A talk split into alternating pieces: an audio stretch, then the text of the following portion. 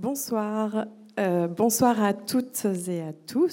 C'est une très belle salle.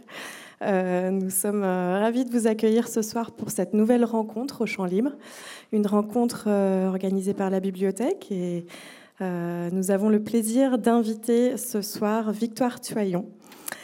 Merci pour son programme Les couilles sur la table, programme de podcast ainsi que pour son livre. Et nous accueillons également Justine Coran pour animer cette rencontre et discuter avec elle euh, et avec vous. Voilà, je vous remercie de bien vouloir euh, éteindre vos téléphones portables et vous souhaite un très bon moment. Merci et bonne soirée. Merci Laure. Bonsoir à vous. Merci d'être aussi nombreux et nombreuses. C'est assez impressionnant cette salle. Je pense que ça va faire très plaisir à notre invitée euh, Victoire Toyon. Bonsoir Victoire. Bonsoir, merci. Bienvenue à Rennes et bienvenue au Champ Libre. J'avais espéré être la première à prononcer le mot couille dans cet auditorium, mais l'heure m'a grillé la priorité, parce que je pense vraiment que c'est la première fois qu'il est prononcé ici. Euh, on, va le prononcer pas mal de fois dans cette soirée, et je dois dire que c'est assez jouissif, parce que d'habitude c'est un mot vulgaire qu'on ne dit pas. Euh, vulgaire, et pourtant, ce substantif féminin qui vient du latin coleus est très très présent dans notre quotidien. On n'a qu'à penser à toutes les expressions dans lesquelles on l'emploie. Euh, si on tombe sur une couille, c'est qu'il y a un problème. Euh, si on part en couille, euh, socialement, c'est pas trop recommandé. une personne pénible sera jugée casse-couille, y compris par des personnes qui n'en ont pas, aller y comprendre quelque chose. Euh, avoir des couilles, c'est faire preuve de courage quand on est un homme, parce que pour les femmes, on cherche encore un, équivalent. Il y a plusieurs propositions euh, en lice. Couilles molles, par contre, ça c'est que pour les hommes en général. Moi, on m'a jamais traité de couilles molles. Je ne sais pas si ça vous est arrivé, Victoire. Et il paraît que les hommes, quand ils se retrouvent entre eux, sont entre couilles et que certains s'appellent même ma couille, affectueusement. Si, si, il y en a peut-être dans la salle. C'est dire à quel point les couilles ont des choses à nous dire sur nous, sur les hommes, mais aussi sur la société dans laquelle on vit. On va en parler ce soir. Je précise tout de suite que vous aurez un temps d'échange avec Victoire Tuaillon tout à l'heure. On gardera une bonne grosse demi-heure euh, avant la séance de dédicace. Alors ces couilles, Victoire Tuaillon, vous avez choisi de les mettre sur la table pour les analyser, pour les disséquer même. Vous ne maniez pas le bistouri, mais l'art de la conversation. Euh, puisque vous êtes journaliste, vous êtes féministe aussi, et depuis septembre 2017, vous animez un podcast que vous avez imaginé qui s'appelle donc Les couilles sur la table, un podcast qui cartonne, 500 000 auditeurs et auditrices à peu près par mois. J'espère que les chiffres sont, sont les bons. Oui, en fait, c'est 500 000 écoutes. Écoute, ah oui, parce qu'il y a des fans. Oui, peut-être qu'il y a mm. quelqu'un qui a écouté 56 euh, épisodes le même mois, puis du coup, il compte pour, 50, enfin, pour 56 écoutes. Voilà. Donc 500 000 écoutes. Voilà, on ne peut pas dire que c'est 500 000 personnes qui écoutent. D'accord, mais on va dire que ça cartonne quand même, parce que c'est pas mal, 500 000 écoutes. Podcast qui euh, interroge euh, les masculinités, la masculinité et qui pose en substance la grande question qu'est-ce que ça veut dire être un homme aujourd'hui? De ce podcast, vous avez tiré un livre qui s'appelle aussi les couilles sur la table. Mais je, prends, beaucoup de plaisir à, le dire. Et je comprends à la rédaction de Binge Audio aussi. Euh, je travaille dans une rédaction où ça a été un, certain plaisir pour nous de, de, le dire et dans plusieurs phrases banales du genre T'en es où sur les couilles? Où euh, ah mon père a écouté les couilles, il adore. Euh, T'as fini le montage des couilles. T'as fini le montage des couilles. Enfin non, je peux pas. Je suis en train de monter les couilles, tout ça. Mais du coup, si vous me croisez, surtout ne faites aucune blague euh, sur les couilles, parce que vraiment, on m'a fait toutes les blagues. Y compris j'ai couille aujourd'hui euh, Oui, non, je peux pas, j'ai couille. D'accord. Alors, Binge Audio, on l'a compris, c'est le, le créateur de, de podcast pour lequel vous travaillez. C'est aussi Binge Audio qui a publié euh, ce, ce, livre. On parlera d'ailleurs de toute l'aventure de la publication tout à l'heure. Peut-être juste pour, pour rester sur ce titre, sur lequel on blague, bien sûr, il y a un côté un peu, euh, un peu provoque, mais pas que. Alors, au bout de deux ans et demi, est-ce qu'il y a encore des gens qui vous disent Oh là là, c'est vulgaire ce titre, quand même, les couilles sur la table euh, oui, oui, bien sûr, ça arrive. Euh, qu'est-ce qu'on peut dire de ce titre? Bon, bah, c'est moi qui l'avais proposé. Au début, c'était un peu euh, comme une blague quand je présentais le projet à, mes amis. mais en fait, j'y croyais quand même. J'ai imaginé d'autres titres. je me souviens d'avoir dit genre la cage dorée, je sais pas comment, c'était tout nul, ça, n'allait pas du tout. Et finalement, c'est les patrons de Binge Audio et la patronne, donc sont trois fondateurs. qui ont fait un séminaire un été. Apparemment, ils ont beaucoup bu et ils ont dit, et dans la nuit, euh, ils ont dit ah oui en fait on va faire le programme de victoire et on choisit quoi comme titre? Ils étaient là moi vraiment les couilles c'est super on va faire ça. Et ils ont apparemment un peu regretté leur décision le lendemain matin mais ils se sont dit bon euh, non on va y aller. Et c'est mon patron, Joël Ronez, qui m'avait envoyé un mail pour m'annoncer qu'il prenait le programme. Et il avait ajouté On a aussi décidé de garder le nom du programme, juste pour voir la tête de tes invités quand tu vas leur dire. Voilà. Et, en fait, euh, je pense que le, titre a beaucoup joué dans le succès du podcast. Peut-être, si vous, vous l'écoutez, si vous en parlez autour de vous, apparemment, ça procure un certain plaisir de dire à ses amis qu'on écoute un truc qui s'appelle Les couilles sur la table. Euh, il y a des dames très bourgeoises qui m'ont raconté ça dans des soirées. En disant, et là, j'ai dit, j'écoute euh, Les couilles sur la table. Et le moment ça avait toujours un, petit effet. Donc, j'ai l'impression que voilà, ça a joué dans le succès programme. Mais vous êtes très attaché à l'importance des mots. Vous le dites dans le podcast, dans le livre, le sens des mots, euh, leur, origine aussi. Et là, il y a une étymologie qui fait sens. C'était dans le huitième épisode, je crois. Vous avez reçu la philosophe Olivia Gazalet qui a tenu dès le début du podcast à préciser l'étymologie, alors pas du mot couille, mais de testicule. Et vous reprenez d'ailleurs cette étymologie dans le livre. Qu'est-ce que ça nous dit, cette étymologie de, testicule? Oui, donc ça vient du latin, euh, donc les testicules, ça vient du latin euh, testis, les, témoins. Donc en fait, les testicules sont les témoins de la virilité. Euh, on l'a vu dans donc Olivia Gazalet, la, philosophe du mythe de la virilité, qui a écrit le mythe de la virilité, raconte par exemple que pour pour prêter serment euh, devant un tribunal. Euh, il est arrivé dans plusieurs sociétés, notamment dans, à certaines époques de la Rome antique, que les hommes s'empoignent par les testicules pour, pour témoigner de leur sincérité. Voilà, donc ce sont les, des témoins en fait de, la virilité et on le voit effectivement dans notre langage sur le fait d'avoir des couilles ou pas. Enfin, c'est c'est vraiment très important. Des témoins et, des preuves. et des preuves, c'est ça. Depuis l'Antiquité, euh, les, couilles font l'homme, en quelque sorte, enfin, même dans l'étymologie. Hein, il y a ce lien extrêmement fort. On n'a pas fait le, petit sondage, mais qui dans, dans la salle euh, a écouté au moins un épisode des couilles sur la table? Ah Ok. Vous n'êtes pas là par hasard ce soir. Et, qui ne sait absolument pas pourquoi il est là, de qu'est-ce que c'est la masculinité, pourquoi c'est les couilles sur la table, vous pouvez claquer des doigts. ok. Qui n'a jamais écouté euh, un, un, épisode du podcast? Voilà. Ouais, il y a quelques personnes. Très bien. Eh ben, je, vous propose justement pour vous mettre euh, l'ambiance dans l'oreille qu'on écoute un, petit extrait pour que vous voyez à, quoi ça ressemble et notamment le, le, générique. Les couilles sur la table. Et maintenant, c'est l'heure des couilles sur la table.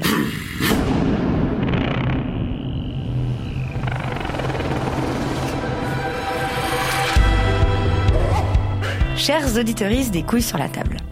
Même si les podcasts s'écoutent à toutes les périodes de l'année, je sais que vous êtes nombreux à les écouter le jour de leur sortie.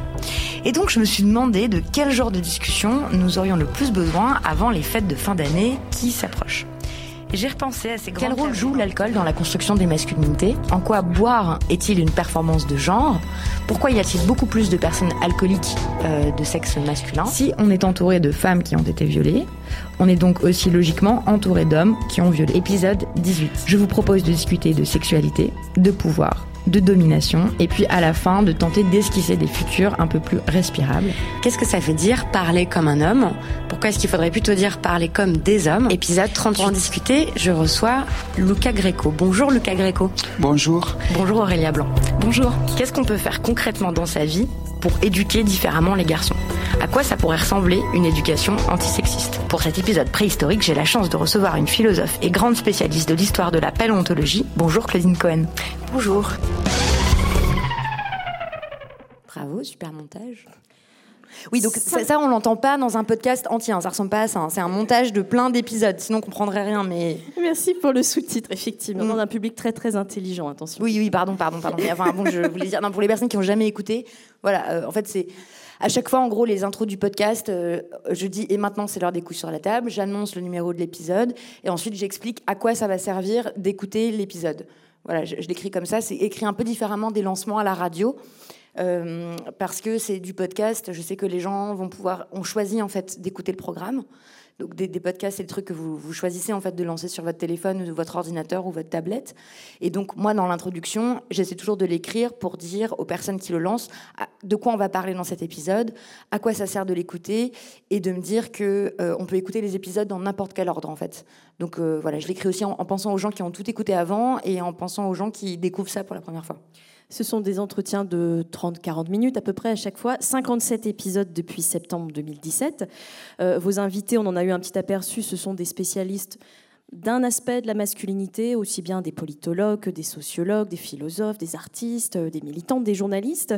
Euh, comment vous les choisissez, ces invités? Ils sont toujours liés à un thème? Comment ça marche? Le thème vient avant l'invité après? Alors ça dépend des fois. Euh, en fait, euh, je, donc, la façon dont on définit les épisodes, parce que je travaille pas toute seule, je travaille avec euh, donc le Binge Audio, qui est vraiment un média, qui est un nouveau média qui existe depuis 4 ans maintenant. donc moi, je suis rédactrice en chef là-bas, mais j'ai un directeur de la rédaction, et puis nous, on se parle on se parle beaucoup en fait euh, dans l'équipe, où chacun et chacune a le droit de, prendre la parole, de commenter euh, ce qui s'est passé. C'est une dimension vraiment à laquelle je suis très attachée dans mon travail, qui est très différente euh, des médias par lesquels j'étais passée auparavant. Donc du stagiaire à l'ingé son, en passant par la personne chargée de l'édition et tout, tout le monde discute en fait des sujets.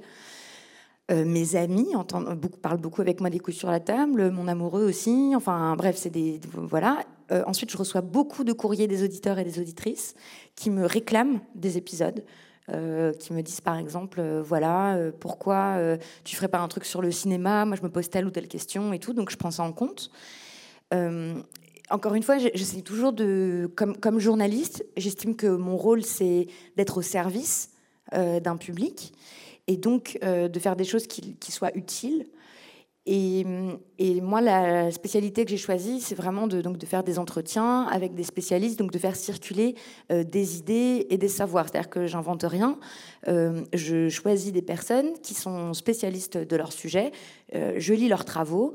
Et je me dis, ok, ça c'est hyper intéressant. C'est pas du tout comme on a l'image d'un savoir universitaire qui serait déconnecté de la société et tout ça. Pas du tout. En fait, ce qui, est produit à l'université en sciences sociales, c'est indispensable en fait. C'est très très connecté avec euh, avec euh, la, vie de tous les jours, euh, et donc je veux mettre en valeur ça. et donc je lis les travaux. Alors généralement voilà, je me pose une question avant.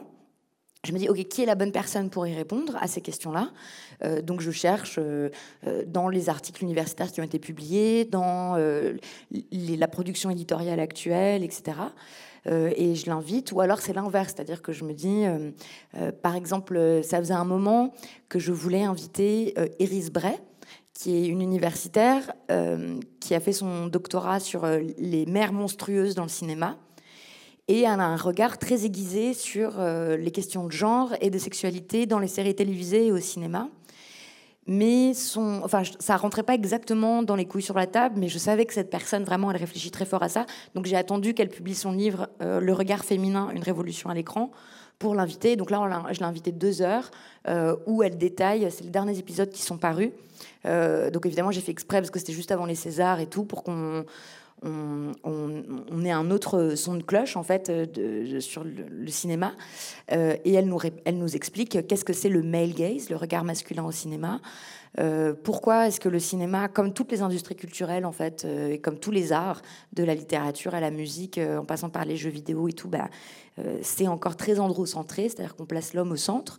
c'est encore des endroits de, domination masculine. Et voilà, donc là j'ai attendu son livre.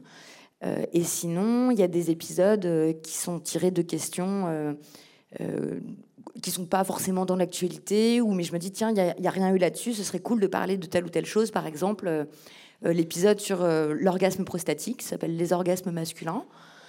Et je me disais, bah, c'est quand même dommage qu'on on ne sache pas plus que la prostate est un organe qui peut donner des orgasmes spectaculaires. or, il se trouve qu'il n'y a que les individus avec des organes génitaux mâles qui en ont une de prostate, et donc ce serait important que tout le monde sache que ça peut donner des orgasmes, etc. Donc voilà, et mais là, c'était pas lié à un sujet d'actu et tout, mais c'est plus dans l'idée d'un, voilà, toujours dans l'idée d'un service. Avant septembre 2017, c'est-à-dire avant le début du podcast, en la matière, pour, j'aime pas l'expression, mais le grand public, nous, dans cette salle, euh, j'ai l'impression qu'il n'y avait rien sur ces questions de masculinité, à moins d'avoir votre démarche et d'aller euh, chercher et creuser dans, des recherches universitaires. Comment vous l'expliquez? Pourquoi il a fallu attendre finalement euh, juste deux ans et demi là, pour qu'il se passe quelque chose sur ce terrain-là? En fait, c'était un sujet, euh, les masculinités, qui, qui ne peut pas se penser en dehors du féminisme, c'est-à-dire les, recherches là-dessus. Donc, quand on lit Le deuxième sexe de Simone de Beauvoir, il y a des pages sublimes et géniales sur la masculinité. Parce qu'en réalité, la masculinité, elle peut pas se penser en dehors de la féminité. C'est une relation qui est dynamique, en fait, comment ça se construit la masculinité par rapport à la féminité. donc Beauvoir écrit des pages là-dessus sur l'amour notamment, c'est quoi l'amour qui est donné, c'est quoi le rôle des hommes dans les relations sentimentales? elle écrit des pages sur l'idée de, la conquête sexuelle, de comment se pensent les individus mâles, etc. Donc en fait c'était là. Euh, ensuite, à l'université, il y a eu tout un champ d'études qui s'est développé dès les années 80, 90 aux États-Unis, dans le monde anglo-saxon, mais enfin aussi en France, euh, sur euh, bah, interroger la masculinité. En fait, le genre permet d'interroger ce que ça veut dire d'être une femme, mais donc qu'est-ce que ça veut dire d'être un homme. Mais c'était pas. Oui, il n'y avait pas de discours répandu dans le grand public, enfin, il me semble. Parce qu'avant de lancer le podcast, j'avais fait des recherches pour savoir qu'est-ce qui avait été dit médiatiquement sur cette question-là. Et en fait, le truc, c'est que si on, si on parle des hommes en ignorant tout le champ féministe, on arrive toujours à peu près au même type de discours. C'est-à-dire que régulièrement, euh, tous les 2-3 ans, il y avait des, des, unes de magazines sur euh, l'homme en crise, les nouveaux papas, euh, la masculinité est-elle en crise, etc. Mais en fait, ils repartaient à chaque fois du, du tout début, et tout ça était très confus et pas du tout placé non, non, on peut ah, rester dans la salle. Ok. Euh, et, pas du tout euh, dans, un, dans, dans une, un, cadre de, de, pensée féministe, en fait.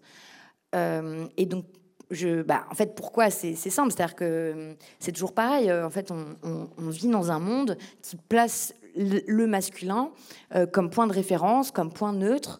Et donc, on n'était pas habitué à penser cette question-là. Mais après, euh, des discours sur qu'est-ce que ça veut dire d'être un homme, il y en a toujours eu.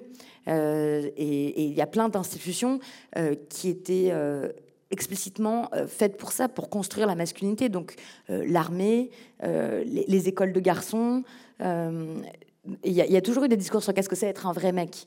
Un homme, un vrai, mais qui est évidemment pas des pensées féministes du tout. Mais même dans une démarche féministe, j'ai l'impression que pendant longtemps, en tout cas dans les, dans les collectifs euh, féministes, mais probablement parce qu'il y avait plein d'autres sujets à traiter et plein d'autres priorités, on a pu se dire, oh non, on va pas encore parler des hommes alors qu'ils sont déjà en position de domination socialement, politiquement, économiquement. Pourquoi on irait, nous, se pencher sur les hommes? Vous l'avez entendu, ça, cette remarque? Oui, bien sûr, et c'est aussi pour ça qu'il y a, y a euh, plusieurs médias qui ont refusé le projet.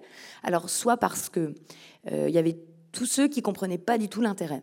Euh, en fait, il se trouve que moi, quand j'étais étudiante en journalisme, j'avais proposé de faire un documentaire, mon projet de fin d'études, j'avais proposé qu'il soit sur cette question-là. Et les conseillers pédagogiques, la direction de l'école et tout m'avaient dit, mais vraiment, ça n'a aucun intérêt. Enfin, je sais pas du tout pourquoi tu veux parler de ça. J'étais là, bon, bah, d'accord, ok. Euh, les hommes à qui j'en parlais autour de moi quand j'ai décidé euh, de devenir journaliste indépendante et de faire cette émission sur les hommes ne voyaient pas de quoi je voulais parler. Je disais, mais si, tu sais bien, c'est tous les trucs que tu as appris, comment euh, ça te concerne. être un garçon, ça te concerne et tout, mais regarde et tout, ils ne voyaient pas de quoi je voulais parler. Euh, et, et donc, euh, et aussi, après, il y a eu des médias qui m'ont dit, non, mais en fait, on est dans un moment féministe. Il y a trois ans, donc c'était juste avant MeToo, on n'a pas besoin de ça en fait. On a besoin d'amplifier la parole des femmes, on a besoin de, euh, de, décrire notre réalité et tout. Et bien sûr qu'on en a besoin, et on en a toujours besoin en fait. Ça, c'est pas terminé. C'est-à-dire qu'on a besoin euh, d'œuvres d'art, euh, de discours politiques, de, d'espace médiatique pour parler de ce que vivent les femmes, pour les représenter, etc. mais je disais, en fait, moi, c'était juste une autre façon d'en parler, en réalité. C'était pas de donner encore plus de place aux hommes et à leurs problèmes. Mais des fois, je l'entends aussi, je vois sur Twitter et tout des gens qui critiquent pour ça, pour dire que euh, c'est pas une vraie démarche féministe et tout ça, que je passe mon temps à pleurer sur leur sort. Euh, euh, mais bon, c'est ce que j'essaye d'éviter aussi, c'est-à-dire c'était vraiment pas du tout le but du podcast. Par exemple, ça aurait été un podcast d'un point de vue masculiniste si j'avais dit ah bah comme me l'avait dit d'ailleurs un rédacteur en chef quand je travaillais à France 2 au journal télévisé au 13h ou au 20h, il m'avait il trouvait que c'était bien de faire un sujet sur les violences conjugales euh, parce que c'était la journée nationale de mobilisation contre les violences conjugales. Donc du coup, il m'avait envoyé faire euh, un témoignage de femmes battues. Puis après, il avait dit bon bah, il faudrait aussi un témoignage d'hommes battus, comme ça c'est équilibré. Et, euh, et, et, donc ça aurait été pas juste de, ma part de dire ah bah on parle beaucoup des violences conjugales faites aux femmes. Ah, bah du coup on va on va s'intéresser aux hommes qui sont victimes de violences conjugales. Non, la différence c'est que dans le podcast, on va pas se dire qui sont les hommes victimes de violences conjugales parce qu'il y en a, mais c'est une infime minorité. On va se dire qui sont les conjoints violents en fait. C'est-à-dire, on déplace juste, on retourne juste la question, mais c'est une autre façon d'aborder les sujets, les, enjeux féministes. C'est-à-dire qu'il y avait une façon de, les aborder euh, qui plaçait, qui, ne retournait pas le regard en fait. Parfois, euh, on avait l'impression que euh, nous les femmes, on, pouvait être violées par des, ornithorynques, quoi, par, des extraterrestres. On, ne met pas en fait les personnes responsables de ça. Il y a des victimes et pas de violeurs. Oui, c'est ça. Genre, oui, bah, les femmes sont victimes de violences. De qui, comment, pourquoi On sait juste que voilà, elles sont, elles courent plus de risques. Donc euh, c'était, c'était pas juste. Donc le but, c'était de retourner le regard. Et parfois, je me dis que euh, donc de retourner le regard, ça veut dire, par exemple, on a fait l'épisode sur qui sont les violeurs. Euh, qui sont les harceleurs. Euh, donc de, voilà, de retourner la question de, cette violence. Euh, et parfois, je me dis que le succès du podcast montre aussi à quel point on vit dans un monde de domination masculine parce que si j'avais traité, je me dis que si j'avais fait un podcast pour faire entendre le témoignage des femmes qui ont été victimes, ça aurait pas été écouté. Mais en fait, dès qu'on pose la question, dès qu'on parle des mecs, d'un coup, tout le monde trouve ça beaucoup plus intéressant en fait. Donc le succès le même du podcast euh, démontre euh, ce qu'il entend dénoncer. voyez Alors la position des hommes euh, dont vous parliez a peut-être changé, la preuve, il y en a dans la salle. Vous disiez les hommes autour de moi ne voyaient pas l'intérêt de, poser cette question, en tout cas de s'intéresser aux masculinités et d'avoir ce, ce, podcast. Qu'est-ce qui vous obsède, vous, en fait, dans, dans, cette question? Vous dites que ça remonte à vos, vos études. je dis obsède parce que c'est le terme que vous employez, notamment dans le livre. Vous dites c'est une obsession. D'où ça vous vient? Euh, d'où ça sort? Euh, Mais je pense que déjà, en fait, euh, quand j'étais enfant, je, voyais bien que les faits de violence, c'était la question de la violence, en fait, d'abord, par expérience personnelle. et puis, parce que j'étais frappée par dans les médias, dans les discours médiatiques. C'était l'époque, par exemple, où il y avait beaucoup de massacres de masse dans les lycées aux États-Unis. Et hum, j'étais frappée du fait qu'on commentait toujours le fait que euh, les, tueurs adoraient les jeux vidéo ou étaient euh, euh, à la marge ou étaient pas aimés de leurs camarades et tout ça. Mais je disais, mais pourquoi personne se pose la question de pourquoi c'est toujours des garçons en fait? Il y a quand même un problème avec ça. J'ai été harcelée dans la rue très tôt, comme bah, la plupart des femmes en font l'expérience. Euh, et c'était des mecs en fait qui, disaient ça, c'était pas euh, des, femmes. Donc euh, c'était la question de la violence et, en même temps, d'être confronté à ça et en même temps d'avoir mes frères, mes amis, mes copains dans la cour de récréation, mes cousins et tout, avec qui j'avais des, bonnes relations. Et je voyais bien que ça avait pas l'air d'être simple, cette affaire d'être un mec. En fait, je voyais bien à quel point ils changeaient de comportement, en fait, s'ils étaient en tête à tête avec moi ou s'ils étaient dans un groupe de garçons. D'un coup, ils devenaient euh, brutaux entre eux. Euh, je voyais bien qu'il y avait des questions de, maintenir comme ça son image, de pas se montrer euh, tendre, de pas d'avoir peur en fait des, autres mecs, tout en donc d'avoir peur de se faire traiter de, de PD, de d'aimer embêter les filles, euh, euh, de se moquer d'elles, euh, de, de, se mettre à plusieurs pour harceler un autre gars qui était considéré plus efféminé. Enfin, en fait, tout ça me paraissait mais tellement injuste et, donc, je me posais des questions euh, là-dessus, en fait, euh, assez jeune, quoi, de pourquoi c'est comme ça. Et c'est vrai que c'est un truc que je garde avec moi. Euh, il y a un, ami philosophe à moi qui me disait, mais pourquoi, pourquoi ça continue à t'intéresser En fait, on s'en fout, sais, le, les gars, c'est terminé, en fait. Le futur, c'est nous. C'est un homme trans, donc il disait, mais franchement, les hommes cis, on, s'en fout, en fait, qu'ils fassent leur truc entre eux et tout, mais on a. et c'est vrai, c'est vrai qu'aujourd'hui, je, je ressens ça, c'est-à-dire que je je trouve qu'on n'est pas du tout exigeant en fait collectivement avec euh, la masculinité et avec les comportements des hommes. Euh, je trouve qu'on manque de et je trouve qu'ils sont pour la immense majorité pas au niveau en fait. Euh, bah ouais, enfin, mais parce que l'échelle de valeur a changé, c'est-à-dire pour moi, euh, combien tu fais d'argent, euh, quel pouvoir tu as et tout, c'est pas ça qui va déterminer ta valeur en tant qu'individu, mais par contre, euh, des qualités qui sont codées comme féminines, de est-ce que tu es capable d'avoir des, relations profondes avec les autres? Est-ce que tu es capable d'empathie? Est-ce que tu t'occupes bien de tes enfants? Est-ce que, ben, je trouve que c'est ça en fait qui fait, enfin, pour moi, la, valeur d'une vie. est-ce que tu fais, est-ce que tu ne nuis pas? Euh, et, je trouve qu'on n'est pas du tout exigeant en fait euh, collectivement avec les, petits garçons, les hommes et tout de, ce point de vue-là. Et en même temps, j'arrive jamais à oublier, euh, même confronté à, des mecs violents, brutaux, arrogants et tout, j'arrive jamais oublié qu'ils ont été des enfants et des petits êtres humains, tout petits, et donc qui sont pas obligés de devenir comme ça en fait. Et j'oublie jamais ça. Et c'est d'ailleurs tout le but euh, du podcast et aussi du livre. Un des buts, en tout cas, de reposer la masculinité comme une construction sociale et non pas comme un truc naturel, une essence du mal, un programme qui se déclencherait à un moment dans le corps des garçons ou des hommes. Et, pourtant, ce que je crois comprendre dans ce que vous écrivez, c'est que euh, des auditeurs et des auditrices reviennent sans cesse vous chercher là-dessus, c'est-à-dire oui, mais au fond, est-ce qu'il n'y aurait pas un truc naturel? Les hommes, les femmes, c'est pas pareil, tout, n'est pas construit. Comment vous les recevez en fait ces, réactions? C'est fatigant de sans cesse redire non, c'est construit ou vous faites le boulot d'y retourner à chaque fois avec votre kit d'arguments hein? Bah, En réalité, euh, je ne suis pas euh, purement constructiviste. C'est-à-dire, euh, ce que je dis, c'est que c'est une question qui est mal posée en fait. Il ne s'agit pas de déterminer ce qui est de l'ordre de la nature et ce qui serait de l'ordre de la culture. En fait, les sciences sociales, enfin de ce que je comprends, parce qu'encore une fois, moi je ne suis pas chercheuse ni universitaire, je, lis ces travaux-là, mais euh, de ce que je comprends, les sciences sociales ont dépassé ce, débat-là, en fait, euh, entre nature et culture. Euh, c'est pas, il y aurait une nature humaine sur laquelle ensuite se plaqueraient des constructions sociales. En fait, on est un stuff, on est un truc, et tout est enchevêtré sans arrêt. Il euh, n'y a pas de purs êtres humains, il n'y a personne qui peut. Euh, on ne peut pas faire naître un être humain dans, la nature euh, sauvage et attendre de voir comment il se développe. Enfin, c'est pas possible parce qu'en fait, on, est forcément le produit de notre culture. mais tout ça interagit avec. il ne s'agit pas de nier non plus qu'on a un corps, en fait, qu'on a des besoins physiologiques, que si tu manges pas, ben, tu, tu, meurs, que si tu.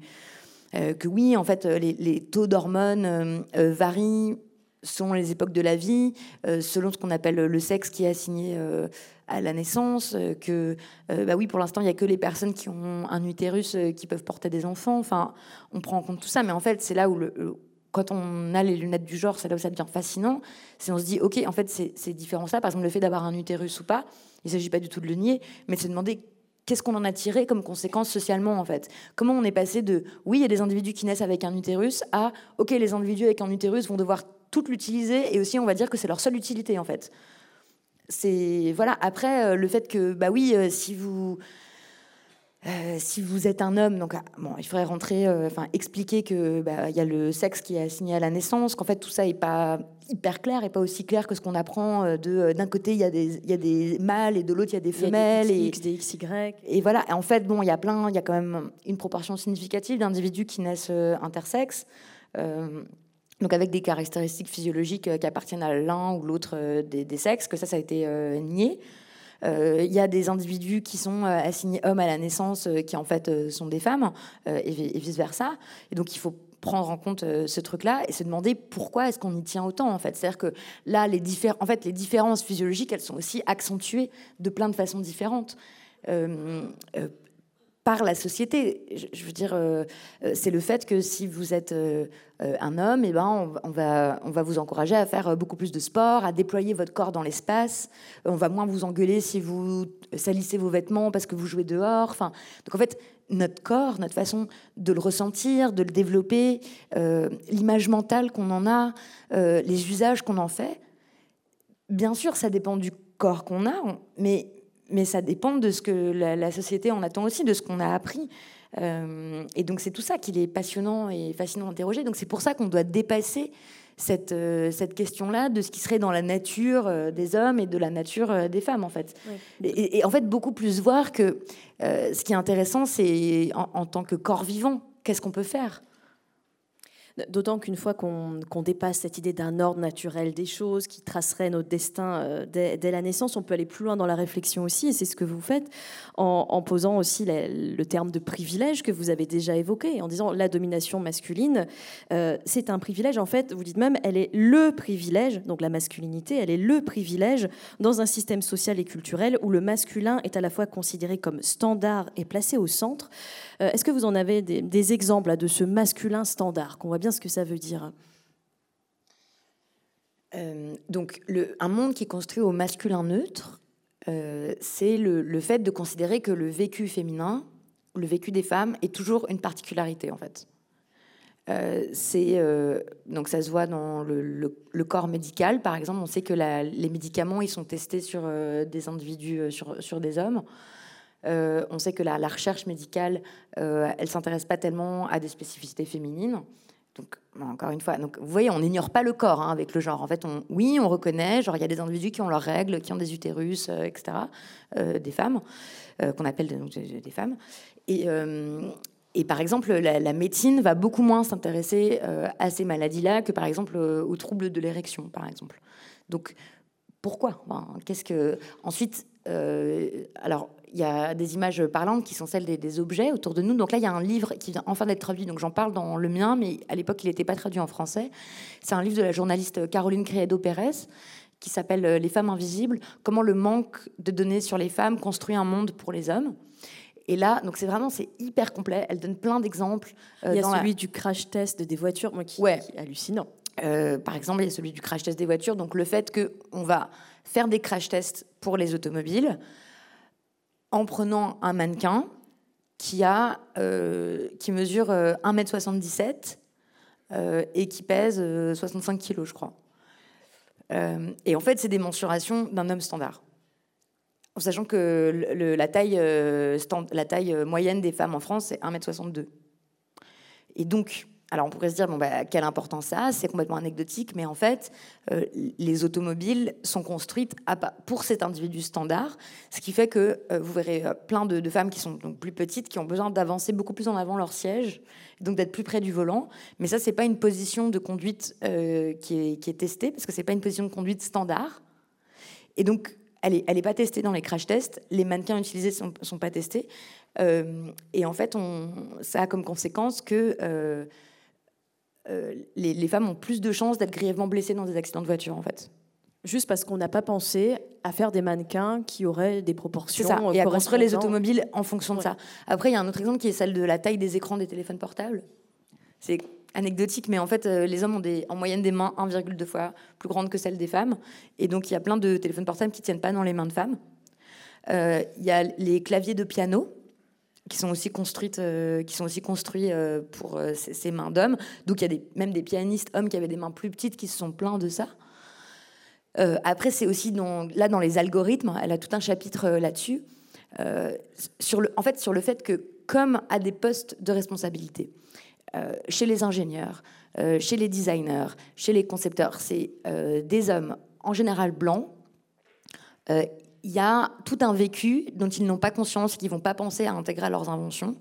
On peut donner l'exemple, donc pour la question, parce que pour la question de la race, ça fonctionne à peu près pareil, donc pas la race d'un point de vue biologique, parce que ça n'existe pas, mais d'un point de vue social, qui est par exemple des distributeurs de savon automatiques, optiques, qui ne reconnaissent pas les peaux noires, par exemple. Euh, ça marche aussi avec les filtres. Donc tout ça, on peut dire que c'est anecdotique, mais ça illustre. Ok, c'est anecdotique, mais ça illustre bien euh, comment on, pense notre monde en fonction de standards qui en réalité euh, n'en sont pas. Oui, d'autant que c'est une vigilance. Là, on, peut observer les objets, avoir ce regard critique et genré, mais on peut transposer cette réflexion finalement à notre quotidien. Bien sûr. Exemple, le monde du travail, l'entreprise dans laquelle on va tous les matins. On peut observer ces choses-là. D'ailleurs, vous l'avez fait dans, dans, un podcast et vous le. Oui, avec la sociologue Audrey Voile. Euh, donc, juste pour terminer sur d'autres exemples, c'est par exemple donc dans les algorithmes, c'est le fait que par exemple Siri, l'intelligence, enfin l'algorithme là de, Apple, euh, au début, Siri pouvait répondre à la question où puis-je trouver du Viagra? Mais si vous disiez Siri, j'ai été violée, que dois-je faire? Siri disait je ne comprends pas ce que vous voulez dire par j'ai été violée. Donc en fait, c'était des questions que les concepteurs n'avaient pas pensé à intégrer en fait. Euh, c'est voilà. Euh, ou euh, Rokhaya Diallo, donc, euh, qui est une, journaliste et activiste antiraciste, avait fait remarquer que, par exemple, les, les, les pansements, donc elle s'était pris un, donc, ce qu'on appelle un shitstorm, c'est-à-dire une, tempête de merde, littéralement sur les réseaux sociaux, parce qu'elle avait fait remarquer que les sparadraps et les pansements étaient faits pour des peaux beiges, blanches, étaient faits pour les blancs, en fait. Et, que, et où qu'il y avait plein de trucs qui étaient faits pour les blancs. Par exemple, elle, elle intervient beaucoup à la télévision, et à chaque fois, on lui donnait un micro où on voyait bien le fil blanc, là, sur sa peau noire.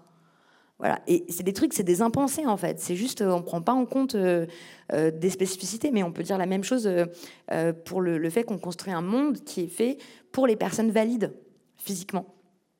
Et en fait, que c'est le fait que notre monde soit fait par et pour les personnes valides qui crée aussi le handicap. Si le monde était entièrement accessible, quelle que soit votre situation, en fait, ça ferait pas beaucoup de différence si vous êtes en fauteuil ou pas. Ça n'aurait pas autant de conséquences. Donc, voilà, le fait que les villes soient construites par et pour les hommes, bah, ça a des conséquences sur les individus et aussi socialement. je dis ça, c'est à la fois dans les représentations, le fait que qui est-ce qu'on va choisir de représenter dénudé ou pas dans les statuts, par exemple. Euh, dans nos villes. Quel nom on va donner à nos villes euh, Est-ce qu'on leur donne des noms d'hommes euh, ou des noms de femmes? Bah, Là, l'immense majorité des rues en France, en fait, c'est des noms d'hommes. Et donc, qu'est-ce que ça a comme conséquence pour les individus qui évoluent dans cette ville? De voir ça bah, Si vous êtes un homme, ça veut dire que vous êtes habitué à vous voir partout, en fait. dans les noms de rue, dans les statuts de, personnes qui ont eu du pouvoir, à la télévision, dans les médias. le temps de parole en fonction du genre dans les médias, c'est 37% de temps de parole pour les femmes. Euh, et donc, euh, ça fait 63% euh, pour les hommes. Voilà. Donc, en fait, vous êtes habitué à ce que la majorité des personnes qui s'expriment soient du même genre que vous, en fait? Est-ce que la parole d'expert, la parole qu'on écoute, qu'on ne coupe pas, qui paraît normale et naturelle et tout, c'est votre parole? Donc, forcément, ça a une influence sur la façon dont vous vous sentez. Euh, voilà. Donc c'est l'un des buts du podcast, c'était aussi de mettre en valeur ça en fait, et du coup d'imaginer autre chose. Qu'est-ce que ça serait euh, un monde qui n'est pas construit euh, par et pour les hommes? Bah en fait c'est un monde où beaucoup plus de gens se sentiraient à l'aise, et en plus ce serait probablement un monde plus inventif, plus riche. Enfin ça a vraiment Bon, moi, c'est pas ma vision, mais si on pense d'un point de vue purement capitaliste et tout, bah oui, en fait, plus de diversité euh, euh, de, tous les points de vue, ça crée des œuvres d'art plus intéressantes, ça crée des inventions techniques plus intéressantes, plus efficaces, etc. Donc, on a vraiment tout à y gagner, quoi. J'essaie de me mettre dans, dans la tête d'un homme, en entendant tous ces exemples que vous déclinez sur euh, les formes que prend la domination masculine dans tous les aspects de notre quotidien. Et, je pense à ces dernières années, tous ces discours qu'on a pu entendre, par exemple, après la révélation de tas d'affaires, euh, d'agissements de, sexistes, d'agressions sexuelles dans le monde du travail. Moi, j'ai entendu beaucoup d'hommes me dire Mais moi, j'ai jamais fait ça, je ferai jamais ça, je trouve ça dégueulasse et il se passe rien pourtant. Est-ce que vous voulez bien nous lire un petit extrait du, livre qui complète un peu la, question que j'ai envie de vous poser euh, Comme ça, on, a entendu tout à l'heure le podcast, on entend un peu le livre. Ça commence par là. Et mais du coup, je réalise que j'ai pas répondu à votre question sur l'entreprise. Mais on va y venir. D'accord. Euh, ok. Donc c'est dans la partie qui s'appelle euh, privilège. on ne peut pas attendre passivement que la situation s'équilibre dans une sphère publique historiquement pensée au masculin neutre, il est injuste d'attendre des femmes qu'elles s'y adaptent. Et symétriquement, il me semble important que les hommes comprennent comment, même s'ils sont irréprochables dans leur comportement, s'ils n'ont jamais exclu, harcelé ni agressé personne, ils bénéficient du privilège masculin sans rien faire, juste en existant. Être à la norme, c'est un privilège.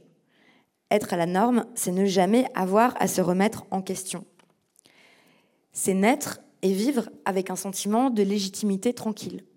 C'est évaluer le monde selon sa propre perspective et la croire toujours objective. Je continue Il y, a des petites flèches normalement. Oui. Ok. Il n'y a aucun bénéficiaire de privilèges qui n'a objectivement intérêt à le remettre en question. Je comprends que quand les privilèges sont nommés et identifiés, cela provoque des réactions de déni outré, de colère, de peur ou d'opposition.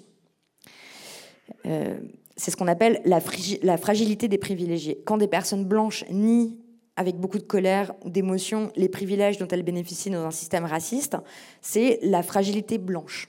Il y a un très bon livre là-dessus de la sociologue Robin DiAngelo dans euh, donc un livre qui s'appelle la, fragilité blanche. Pourquoi c'est tellement difficile pour les personnes blanches de parler de racisme? Euh, et donc pourquoi c'est tellement, ça crée ces réactions-là? Bah Parce que la reconnaissance du privilège fait naître des questionnements sur sa propre histoire. Ai-je vraiment mérité la place que j'occupe? Ou est-ce que tout un système de hiérarchisation a fait en sorte que je sois favorisée juste parce que je suis né homme, parce que je suis né blanc, parce que je suis né dans une famille bourgeoise et pas d'ouvrier Des questionnements sur sa valeur morale. Si je bénéficie de privilèges sans activement combattre le système qui les permet, est-ce que ça fait de moi une mauvaise personne?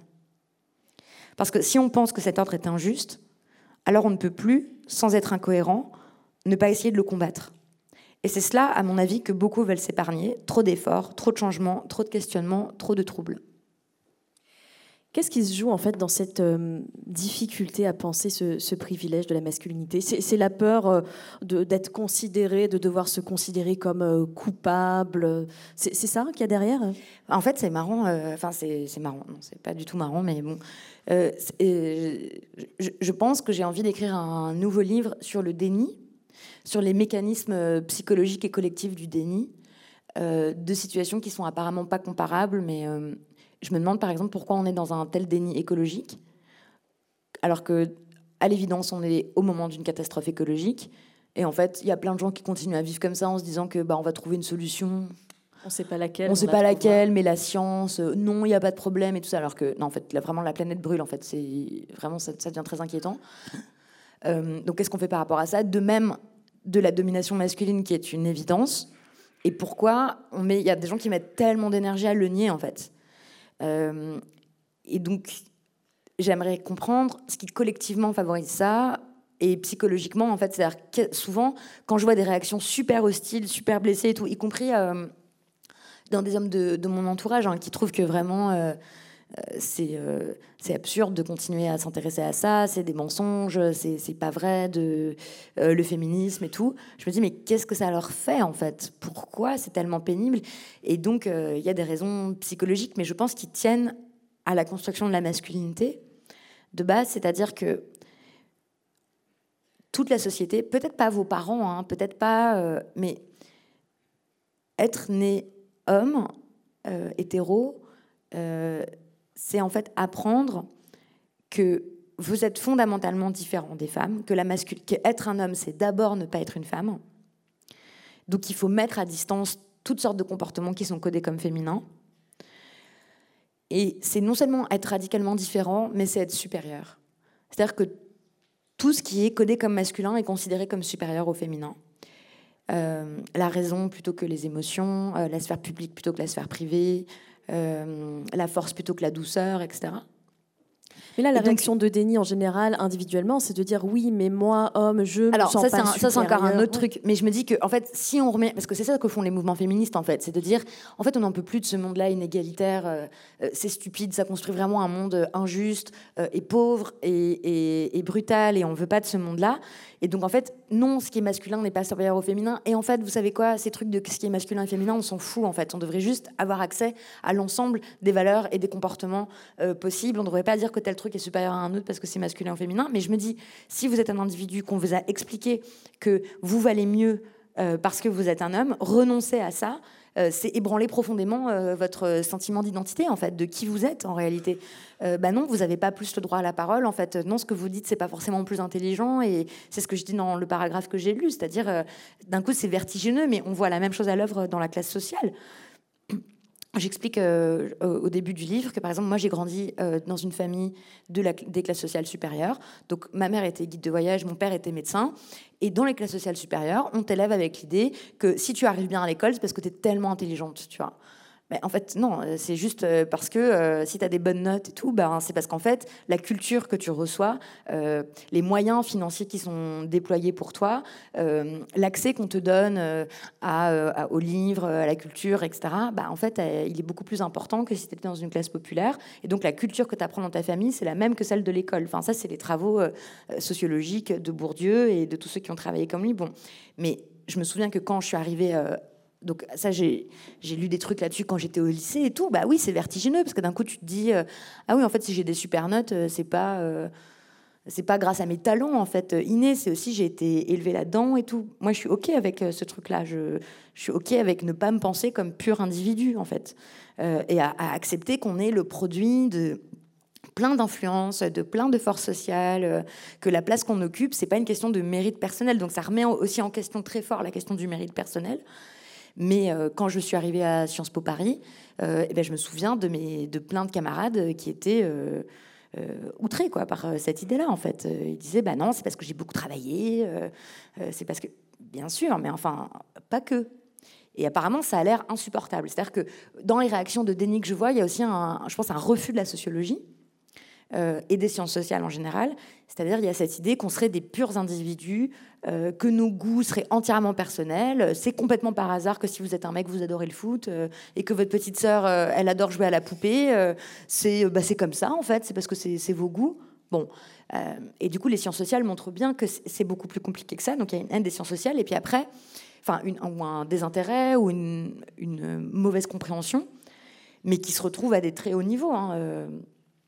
Euh, euh, on se rappelle de Manuel Valls euh, qui disait que il fallait pas que la sociologie cherchait à, excuser les comportements. Que, que comprendre, c'était déjà excuser. Voilà, que comprendre, c'est déjà excuser. Enfin, bon. Euh, voilà, et donc euh, je, je trouve pas du tout. Enfin, c'est au contraire. Je me dis, il faut vraiment s'intéresser à ça. Encore une fois, d'un point de vue social, on peut pas dire, par exemple, ah bah tel mec a violé, bah c'est à cause de son histoire individuelle. Bah non, en fait, euh, vu que l'immense majorité des violeurs c'est des mecs, il va bien falloir se poser la question de qu'est-ce qui va pas dans la masculinité. Enfin, ça me paraît évident. Mais après, ce que vous disiez aussi, ce que vous vouliez souligner, c'est l'importance des l'impression de se sentir personnellement attaqué en fait. Et là on le voit aussi, je sais pas si vous lisez sur les réseaux sociaux euh, et dans les médias les réactions euh, de certains hommes célèbres, acteurs, réalisateurs, critiques, directeurs de casting euh, par rapport à ce qui s'est passé au César. C'est c'est fascinant. Enfin moi ça me met même pas en colère en fait, je suis là vraiment je, je suis incrédule en fait à chaque fois. Je me dis mais qu'est-ce pourquoi ça les remet en cause euh, si violemment en fait? Mais de, même chose avec les mouvements masculinistes. Euh, et, je, crois que oui, ils se sentent personnellement attaqués. Alors peut-être certains ont raison de se sentir personnellement attaqués. Il y a peut-être un peu ça. Je rebondis sur ce que vous disiez euh, sur, l'importance de se situer. C'est ce que vous faites au début du livre, c'est-à-dire dire ce que vous avez évoqué. J'ai grandi dans une classe sociale supérieure, je suis blanche, hétérosexuelle, je suis une femme. Euh, ça, c'est pas des pratiques qu'on a l'habitude de voir euh, chez les journalistes en général. Euh, du coup, ça me donne envie de, parler de votre rôle et de votre posture. Vous êtes journaliste et féministe, je l'ai dit. je vous ai déjà entendu dire en interview que vous n'étiez pas une journaliste militante, mais une journaliste engagée. Qu'est-ce que ça veut dire pour vous être une journaliste engagée et comment ça, rejoint ce qu'on évoquait, se, situer, c'est-à-dire qui on est, d'où on vient?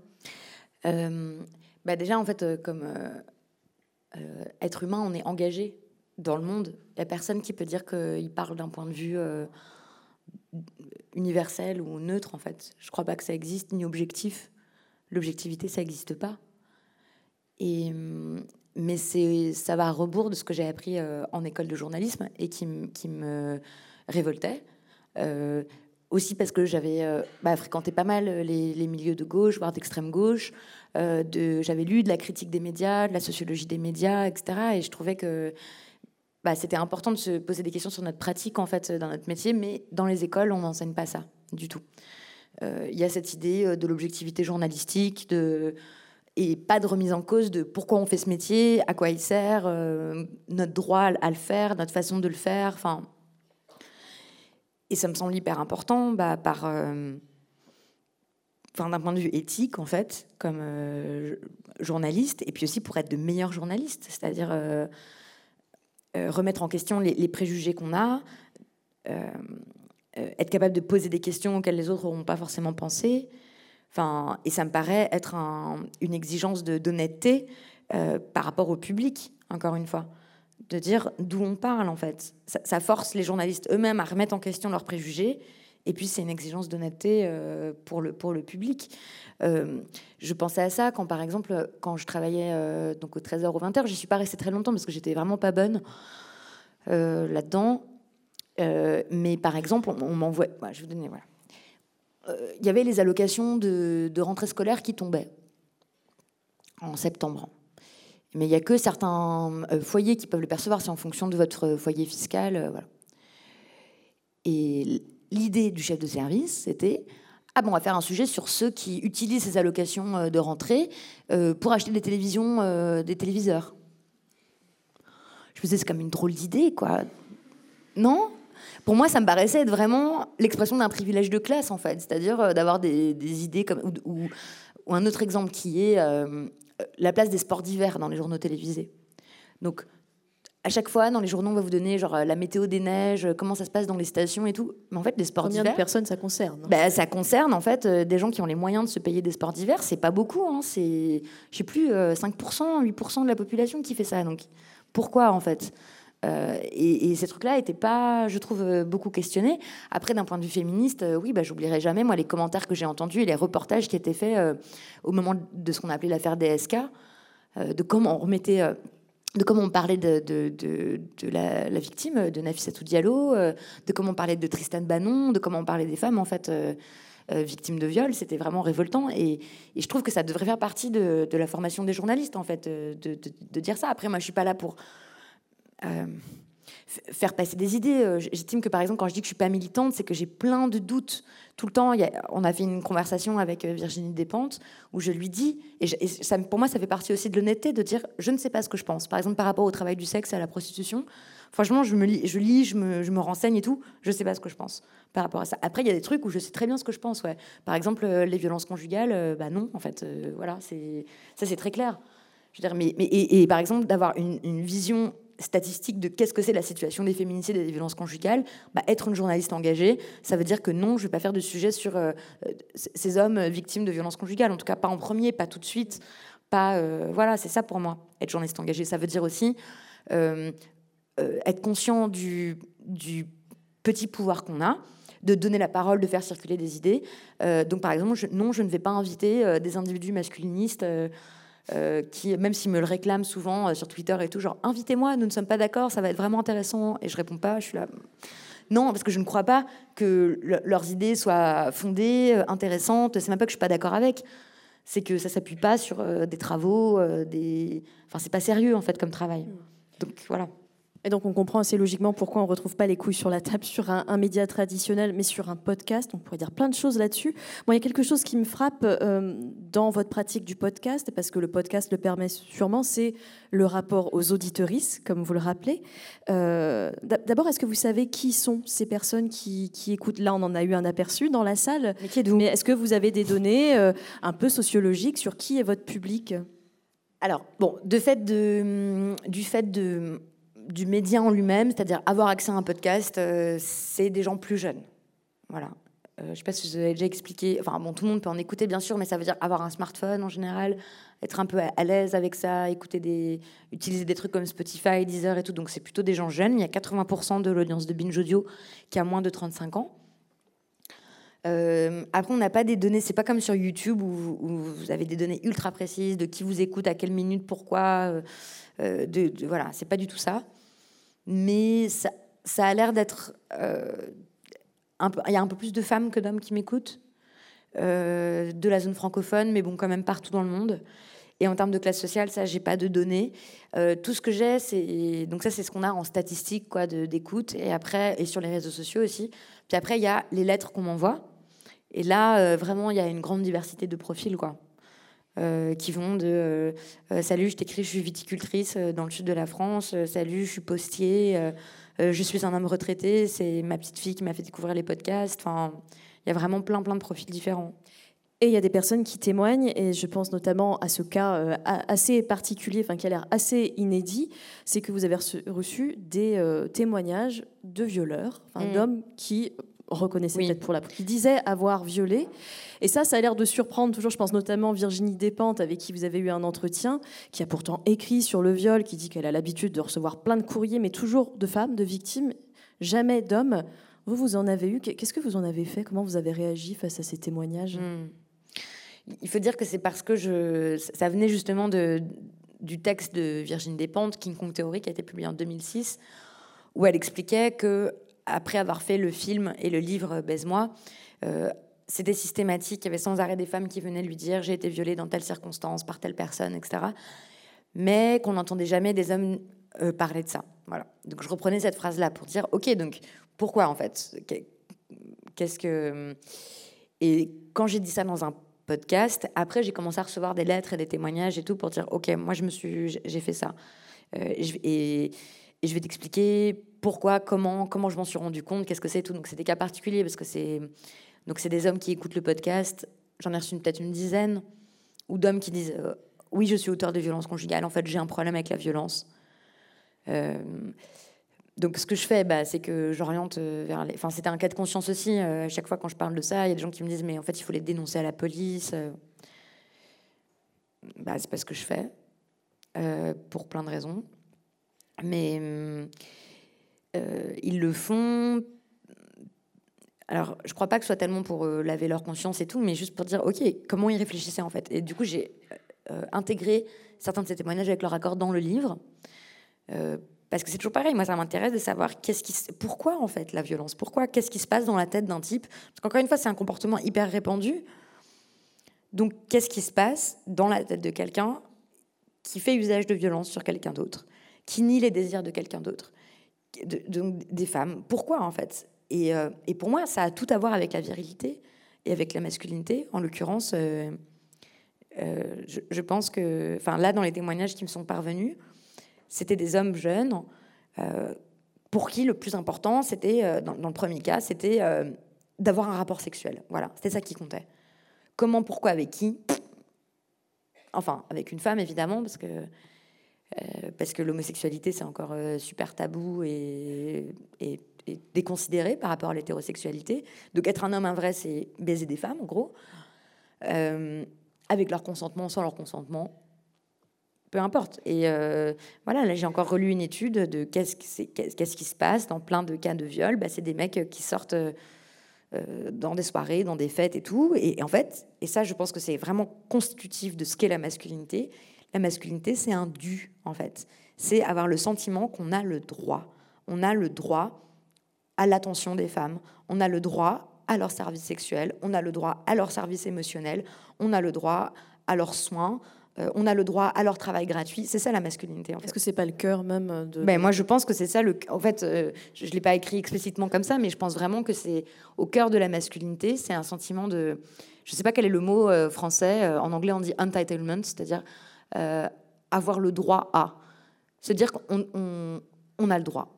Voilà on, a le droit, euh, ce que disent les incels aussi, hein, les, euh, euh, donc ces involuntary celibates, là, les célibataires involontaires, eux, ils sont révoltés du fait, du fait de ne pas avoir assez de relations sexuelles ou de ne pas en avoir avec des femmes. Ils estiment que c'est leur droit, c'est leur dû. et qu'au nom de ça, certains commettent des massacres, des féminicides et des, attentats antiféministes. Voilà, ils ont le droit à ça. Euh, bon, et je pense que oui, c'est vraiment au cœur de la masculinité, mais c'est euh, euh, aussi le droit au travail domestique gratuit, par exemple. De plus en plus, je me dis que c'est vraiment le truc auquel c'est le cœur du aussi le, le, cœur du réacteur, quoi. la question du travail, en fait, pour résoudre les inégalités entre les hommes et les femmes. C'est vraiment qu'est-ce qu'on considère comme étant du travail, comment est rémunéré le travail, qu'est-ce qui est du travail gratuit ou pas gratuit, le temps de travail. Enfin, vraiment, il y a en fait, il y a énormément d'inégalités euh, entre les hommes et les femmes qui vont être euh, résolues si on s'attaque au travail, mais aussi le travail du sexe, enfin plein de choses. Il faut vraiment, euh, voilà, le, travail, c'est vraiment un enjeu de, genre aussi. Et puis, est-ce qui est votre nouvelle obsession que, vous posez d'ailleurs à la fin du livre, parce que vous terminez le livre, heureusement d'ailleurs avec cette idée de Gloria Steinem qu'il faut toujours proposer quand même des pistes d'action pour pas rester juste sur un constat un peu, un peu plombant. Et parmi ces pistes d'action, bah, il y a le fait de vaste programme repenser les relations, repenser la sexualité. Vous prévoyez un, autre bouquin sur ce sujet hein? Ou un autre podcast Là, j'ai l'impression que la question qui monte, mais vous me direz enfin, ce que vous en pensez si vous voulez. Euh, c'est vraiment la question de comment on est en relation, non seulement avec les autres, mais aussi avec la planète. Euh, qu'est-ce que c'est le lien, en fait? Et, à la fois dans nos relations affectives euh, les, plus proches, mais bon, en fait, c'est la question politique de base, c'est comment on vit ensemble. C'est ça qui m'a toujours intéressée, c'est pour ça que j'ai fait Sciences Po, c'est pour ça que je suis allée vivre dans une communauté autogérée pendant un moment, pour voir concrètement, sur mes 40 personnes ensemble, comment on vit ensemble, avec quelles lois, quels comportements, les, les, questions de leadership et tout ça. Et oui, là, ce qu'on voit donc la question qui monte aussi euh, dans les milieux féministes, chez les jeunes féministes, je vois vraiment très fort dans les courriers que je reçois et tout, c'est euh, euh, en fait des, jeunes femmes hétérosexuelles qui disent en fait ça ne m'intéresse plus tellement, enfin plutôt je suis désespérée en fait de ce que ça veut dire d'être en couple aujourd'hui. Des modèles de séduction proposés, des modèles de relations amoureuses proposés, ça ne me va pas, j'aimerais changer ça comment je fais? La blague euh, qui tourne, c'est euh, ok, comment on fait pour rester hétérosexuel en fait? Ou plutôt, euh, Ou je, demande ça aussi à Virginie Despentes, en fait, comment est-ce qu'on fait pour devenir lesbienne? Parce qu'en fait. Oui, elle a dit que dans 20 ans, si on continue à ce rythme-là, on, toutes les filles sont lesbiennes. Parce qu'on en aura marre. Bah. Eh. C'est un programme politique. Bah oui, bien sûr. Euh, et, que, je ressens très fort aussi. Hein. Moi, aussi, ça impacte dans ma vie et tout. Euh, je veux dire, il y a un certain nombre de choses qui me paraissaient acquises en fait en grandissant. Donc euh, j'ai grandi dans cette culture-là qui nous explique à quoi ressemble une relation amoureuse idéale, à quoi ressemble un couple idéal, une famille, ce à quoi je devrais aspirer. Donc, comme fille, c'est d'avoir l'approbation des garçons. Bon, bah, quand tu deviens féministe, évidemment, il y a tout ça qui explose aussi, qui est remis en question. Euh, l'idée que ce qui peut t'arriver de pire quand t'es une fille, c'est soit d'être violée, soit de terminer euh, célibataire. Bah ouais, tout ça, ça, explose. D'ailleurs, vous, vous posez la question à chaque fois à vos invités de ce que le fait de travailler sur les masculinités a, fait bouger dans leur vie perso, notamment. J'imagine que c'est une question qui vous travaille aussi beaucoup. Euh. Bah oui, parce que je suis pas en dehors du tout de tous ces questionnements-là. Donc là, je réfléchis à faire un programme sur l'amour et les relations amoureuses, mais aussi très concret sur genre comment les gens se parlent, comment on se parle, comment qu'est-ce qui est vu comme acceptable dans la relation amoureuse ou pas. Je, me souviens que sur les questions de contrôle, par exemple, à quel point on a on a ce droit là de contrôler. C'est ça aussi qu'on voit dans les violences conjugales et tout, c'est-à-dire euh, un truc où c'est vu comme normal d'être euh, et même comme une preuve d'amour en fait, d'être extrêmement contrôlant, euh, d'être jaloux. Euh, des jeunes couples que je vois qui se permettent de, de, contrôler le portable et les messages envoyés, la correspondance privée et tout. Enfin là, je, je juge pas, je me pose des questions là-dessus en fait, sur euh, euh, aussi de la nature de la relation, c'est-à-dire qu'est-ce que ça veut dire prendre soin des autres? Il y a un chapitre dans le livre sur le travail émotionnel qui me paraît encore très largement fait par les femmes en fait. Et ça, c'est un travail, ça a un coût, il y a des bénéficiaires à ce travail-là. Je me dis souvent que si les femmes arrêtaient de faire ce travail émotionnel gratuitement, ou de faire ce travail émotionnel tout court. Le travail émotionnel, c'est se, soucier en permanence enfin, des besoins émotionnels, affectifs des autres. Des autres Et c'est beau. Je veux dire, moi, je donne beaucoup de valeur à ce travail-là, en fait. Je, trouve ça important. Mes grands-mères, elles ont été comme ça avec moi. Euh, ma mère aussi, enfin, les femmes autour de moi, en fait, qui est la, sollicitude, en fait, la, tendresse, le fait de faire attention aux besoins des autres, de se rappeler leurs anniversaires, de se rappeler ce qu'ils aiment manger, euh, de leur préparer un bon lit avec des draps hyper propres et bien repassés qui sentent bon. Enfin, et ça, c'est des gestes qui sont méprisés, euh, parfois ridiculisés euh, en tout cas, euh, et, que plein de mecs se posent pas la question de d'avoir ignorer complètement, en ou complètement ignoré. Enfin, c'est l'exemple que je donne, c'est euh, bah voilà, c'est la, fille qui doit dire à son à son mec que son meilleur ami à lui ne va pas bien. Son mec avait pas remarqué, par exemple.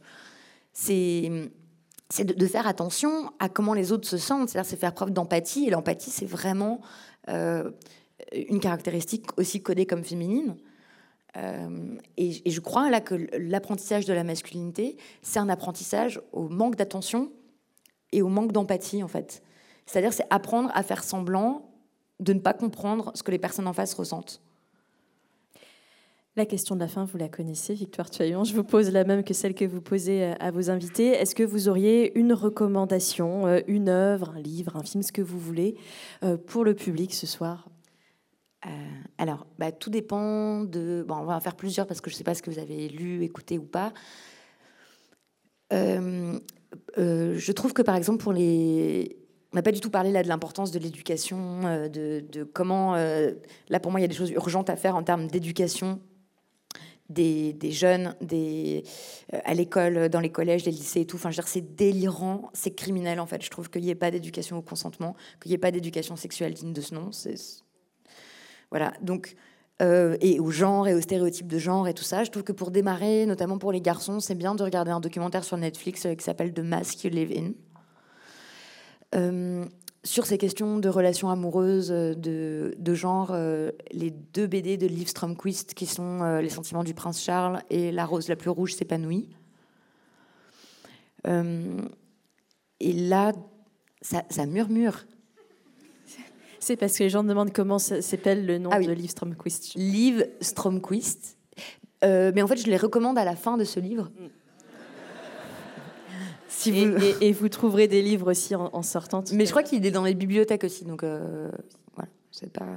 Et hum, donc ça aussi, j'ai mis des liens vers les œuvres d'art et tout. Et là, dans ce qui est sorti récemment, je trouve que vraiment l'essai de Iris Bray Si ça vous intéresse, le cinéma, les séries télé, l'essai de Iris Bray, le regard féminin à l'écran est super. Euh, je trouve que hum, sur la charge mentale, qu'est-ce que c'est la charge mentale? Comment, qu'est-ce qu'on en fait? Comment est-ce qu'on change les choses dans son couple, euh, etc. L'essai de Colline Charpentier, c'est pas le manuel d'autodéfense sur la charge mentale, est hyper bien fait. C'est au livre de poche, ça coûte 8 euros. Euh, ça, marche vraiment pour les gens qui sont pas du tout sensibilisés au féminisme et tout. Enfin, c'est hyper bien. En roman, j'ai lu, euh, là ça vient de sortir, La deuxième femme de Louise May. C'est un polar. Euh, c'est sorti au masque. C'est hyper bien. C'est hyper bien écrit. C'est haletant comme un polar. Vraiment. ouais, vous pourrez. Je pense que tout le monde va aimer. C'est dur. Non, mais c'est très dur par contre. C'est un polar sur. voilà, donc Louise May, la deuxième femme. Ouais. M-E-Y. Et on pourra continuer à échanger tout à l'heure plein de références. Oui. Merci beaucoup, Victor bah, Merci à vous. Merci à vous toutes et tous.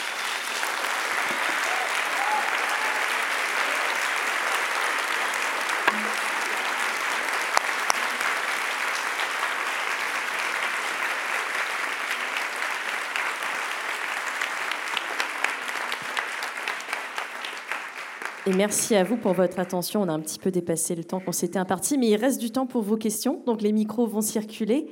Euh, j'espère qu'on va pouvoir en prendre le plus possible. Ça peut être des questions, ça peut être des réactions, des témoignages, des partages de références. Et eh ben oui, et on commence devant.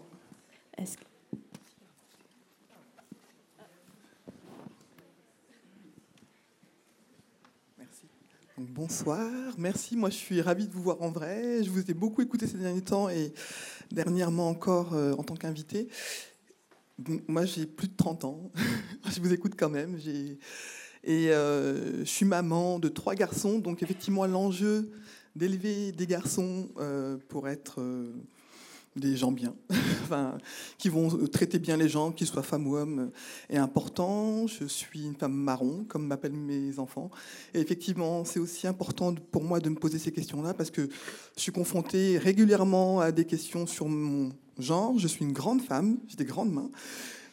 Et du coup, effectivement, J'interroge parfois, euh, même sans le vouloir, euh, par ma posture. Euh, j'ai une voix grave, donc on m'appelle monsieur régulièrement. Enfin, bon, voilà, donc j'ai même en festival un monsieur qui m'interroge, qui me dit Mais vous êtes un homme qui se sent homme ou un homme qui se sent femme? Je lui dis Je suis une femme qui se sent femme. Enfin voilà. Il y a beaucoup de, de violence, donc j'ai appris à répondre du tac au tac et à ne pas avoir peur de répondre. J'ai pas envie d'éduquer les gens, mais malgré tout, je suis obligé de le faire euh, régulièrement, donc c'est fatigant.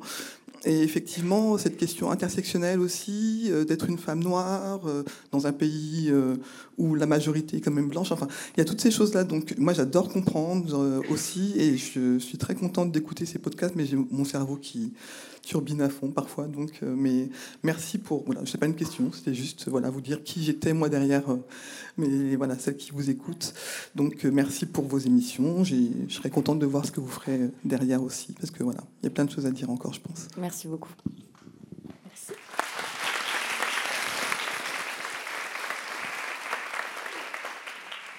Qui souhaite prendre la parole? Ne soyez pas timide surtout. J'ai une réaction quand même par rapport à ce que vous avez dit. C'est vous voyez ce truc de les gens se demandent est-ce que vous êtes une, femme, un homme et tout. Et c'est vrai que dans les visions utopiques euh, que j'ai, j'espère vraiment qu'un jour, en fait, le genre ça n'existera plus. Et j'espère que ça aura à peu près aucune importance. Je, je, sais que je vais pas voir ça tant que je suis vivante, d'accord? Je sais que peut-être ça va arriver dans des générations et des générations, mais en fait, le fait que ça me semble tellement important qu'on veuille savoir est-ce que c'est une. Enfin, c'est euh, bizarre quoi quand on y pense, non? Le fait que ce soit inscrit sur nos papiers d'identité, mais euh, c'est de la même chose. C'est pour ça que j'ai mis à la fin du livre l'entretien avec Paul B. Preciado, qui est euh, un philosophe, qui est un homme trans, mais qui va bien au-delà de tout ça en fait, et qui, qui permet d'imaginer des mondes complètement différents où tout ça n'a quasiment plus d'importance, quoi. Voilà. Alors, il y a une question ici. Donc, euh, bonjour, je m'appelle Melaine. Euh, moi, je suis un homme, je suis euh, cisgenre, je suis pour le moment hétéro. Enfin, je ne sais pas, je ne vais pas me, je vais pas m'arrêter à ce que je suis jusqu'à présent. Et j'aimerais bah, vous remercier d'avoir ouvert un, voilà, un dialogue, de vraiment créer un endroit où on peut parler vraiment de plein de choses. Parce que moi, c'est vrai que pendant des années, j'ai pas été quelqu'un de particulièrement ouvert. J'ai été le premier. Enfin voilà, j'ai eu un. J'étais quand j'étais au collège un peu un nice guy. Des gens, voilà, je considérais pas forcément les femmes sous les meilleurs, le meilleur angle. C'est quoi un nice guy? Un nice guy. Le, le nice guy, c'est des personnes, c'est des hommes qui sont souvent très très mal. Je pense, euh, enfin moi personnellement, j'étais très mal, qui euh, considèrent euh, voilà que étant donné qu'ils sont gentils, ils devraient être appréciés et avoir des faveurs, notamment sexuelles, des femmes. Donc c'est des gens qui ne pensent pas du tout à la personne, qui pensent uniquement à, eux-mêmes. Et voilà, étant donné qu'on est gentil et qu'on n'agresse pas quelqu'un, et eh ben on devrait forcément avoir des femmes qui s'agenouillent. Enfin, c'est absurde. Il n'empêche que c'était quand même, beaucoup de gens, et euh, parce qu'il n'y a pas, ces gens-là qui sont pas forcément, pas forcément répondre à ça. Et euh, les incels, je pense, sont un peu, euh, sont un peu ce même type de personnes. Et donc voilà, il y avait ça. Et moi, en fait, ma question, c'est comment est-ce qu'on fait pour, pour créer des, des, des, enfin, des boys clubs, mais positifs? Parce que je me rends compte que toute ma vie, j'ai été pas forcément à l'aise en fait dans ces, dans ces groupes d'hommes ou de garçons. Et euh, il n'empêche que j'en ai quand même fait partie. Et c'est jamais, enfin, j'ai jamais été dans un endroit avec que des hommes où en fait, eh ben, c'était positif, où il n'y avait pas tout le temps euh, cette, euh, cette violence, cette brutalité. L'idée qu'il faut forcément que soit meilleur, qu'on montre que voilà, on va forcément être plus intelligent ou plus fort ou plus quoi que ce soit. Et, et voilà. Et moi, même si j'étais pas du tout à l'aise là-dedans, j'ai parfaitement joué le jeu pendant des années. Et comment est-ce qu'on fait en fait en tant que société Comment est-ce qu'on fait pour créer euh, ces espaces, pour créer un, endroit où il n'y ait pas forcément euh, que des hommes et euh, qu'il y ait une mixité, qu'il y ait plus de, gens? Je, regarde, moi, actuellement, je suis en master. c'est un sketch que dans une salle de classe, d'un côté il y a les hommes, d'un côté il y a les femmes, et c'est pas du tout un truc qui est pensé. Hein, c'est juste ça se fait. Et comment est-ce qu'on fait en fait pour créer vraiment, voilà, dans la vie de tous les jours, dans des, avec des gens qui vont pas forcément se poser ces questions, euh, pour créer des, espaces qui sont plus positifs. Merci. Peut-être, est-ce que vous voulez bien juste définir Boys Club, euh, Victoire, pour que tout le monde comprenne de, quoi on parle, ce que vous l'avez évoqué, les Boys Club? Donc c'est le, en fait, euh, un, boys club, c'est tous ces endroits. Donc c'est pas des associations loi 1901, hein, c'est pas. Non mais je dis parce que souvent on dit ah ben non mais moi je fais pas partie d'un boys club et tout. Bah, en fait c'est c'est les, clubs d'hommes, quoi. C'est-à-dire, euh, le, donc c'est, euh, il y a plein de milieux qui sont des boys clubs en fait. Euh, le milieu des critiques de cinéma, c'est un boys club. plein d'entreprises où il y a des boys clubs. Déjà, c'est quand ça se fait quand des entreprises sont majoritairement masculines. C'est des, groupes d'hommes entre eux. C'est la, sociabilité masculine en fait qui apparaît comme naturelle et normale et juste affinitaire. Genre, bah oui, j'ai que des copains hommes parce que c'est plus marrant, par exemple des hommes qui ont aucun, aucun ami, aucune amie femme, par exemple. Euh, mais dans les entreprises, on parle de, boys club, c'est euh, vos collègues mecs, euh, c'est les collègues mecs qui vont tous boire un coup après le boulot parce qu'ils peuvent en fait. Et leurs collègues femmes, elles viennent pas forcément avec eux. Bah pourquoi? Bah Parce que les bars, c'est peut-être plus des lieux de socialisation masculine, parce qu'il est plus probable qu'en tant que femme, elles aient une, la charge à s'occuper de leur famille. Euh, parce qu'elles gagnent moins, euh, parce qu'on les invite pas, parce qu'on les exclut. C'est-à-dire le boys club, c'est aussi caractérisé par un peu ce que vous avez décrit, euh, c'est tous les hommes entre eux en fait. À quoi ça ressemble les mecs entre eux en fait? Les, lieux non mixtes, en non mixité masculine, bah, c'est les boys clubs, voilà. Et donc, par rapport à votre question, bah, merci beaucoup enfin pour votre témoignage et tout. Je suis vraiment hyper touchée en fait d'entendre des témoignages comme, comme le vôtre aussi, comme, comme celui d'avant, comme, comme celui que vous venez de faire. Euh, parce que bah, voilà, c'est un pari, c'était le pari de, se dire, OK, ces savoirs universitaires, c'est utile en fait dans la vie des gens pour se rendre compte d'un certain nombre de choses. Et c'est pas que pour avoir des opinions sur le monde extérieur comme ça, mais en fait, ça peut changer des trucs profondément en nous, en fait. Moi, je trouve ça tragique que, euh, euh, que ça se passe comme... Enfin, de ce que vous décrivez, en fait. Qu'est-ce que ça veut dire d'être dans des lieux avec plein de mecs et de pas se sentir à l'aise? Enfin, moi, j'aimerais bien qu'on puisse euh, nouer des relations les uns avec les autres, on puisse être à l'aise, quoi. Il n'y ait pas ce sentiment d'insécurité, par exemple, quand on traverse des espaces euh, euh, masculins quand on est une femme, qu'il n'y ait pas... combien d'hommes m'écrivent pour me dire, en fait, je suis pas à l'aise avec mes amis mec, en fait, euh, les personnes en fait, il y a personne à qui je peux me confier. Euh, je me dis, mais c'est quoi cette amitié masculine en fait? Elle repose sur quoi? Donc, d'où aussi l'envie de faire un programme sur l'amour, sur euh, l'amitié, sur les relations euh, affectives, pour questionner sur quoi est fondée l'amitié? Qu'est-ce que c'est? Comment on crée des relations profondes et intimes et riches avec les autres? Apparemment, je, pense que la masculinité telle qu'elle est construite aujourd'hui empêche ça en fait, parce que la vulnérabilité, qu'en fait avoir des relations riches et profondes avec les autres, ça demande une certaine vulnérabilité. Euh, de l'empathie, euh, quelque chose qui n'est pas de l'ordre du jugement et de la moquerie euh, et de la compétition. Et comme tout ça est au cœur en fait de ce qu'est la masculinité, ben ouais, il y a plein d'amitiés qui, qui, n'existent pas en réalité, qui marchent pas. Donc comment faire? Alors, de ce que je comprends, en fait, c'est d'être d'abord capable de nouer avec certaines personnes des relations comme ça. Donc apparemment, ça a l'air plus facile à un niveau individuel. et ça a l'air plus facile avec des femmes. Euh, donc, et, mais pareil, pour être ami avec quelqu'un, il faut considérer cette personne comme votre égal. Donc c'est sûr que si vous avez un fond misogyne et tout, bah, vous pouvez pas être ami en fait véritablement avec euh, des femmes. Donc de, voir euh, ce, que, ça fait une fois qu'on a expérimenté ces relations-là, bah, d'être capable de les, de les proposer en fait doucement aux autres. Euh, par l'exemple de son comportement. On me dit souvent qu'est-ce que les hommes peuvent faire euh, s'ils veulent être des alliés et tout? Bah, il y a le fait d'être exemplaire. Euh, donc non seulement évidemment de ne pas avoir de comportement oppressif et tout, mais de montrer qu'on peut être différent en fait. Genre non, on n'est pas obligé de faire des blagues sexistes, on n'est pas obligé de faire des blagues misogynes. On peut être doux, on peut être tendre, on peut être, on peut être, on peut faire preuve de sollicitude, c'est-à-dire demander aux gens comment ils vont, écouter vraiment la réponse, ne pas se moquer des autres, enfin toutes ces choses-là en fait. Et il se trouve que la façon dont on élève les garçons, dont ils sont élevés, ils apprennent assez tôt, vers l'âge de 5-6 ans. C'est ce, que euh, ce que dit la psychologue Carol Gilligan, qui est une psychologue américaine que j'ai interviewée aussi cette année. Son, livre est très beau, s'appelle Pourquoi le patriarcat?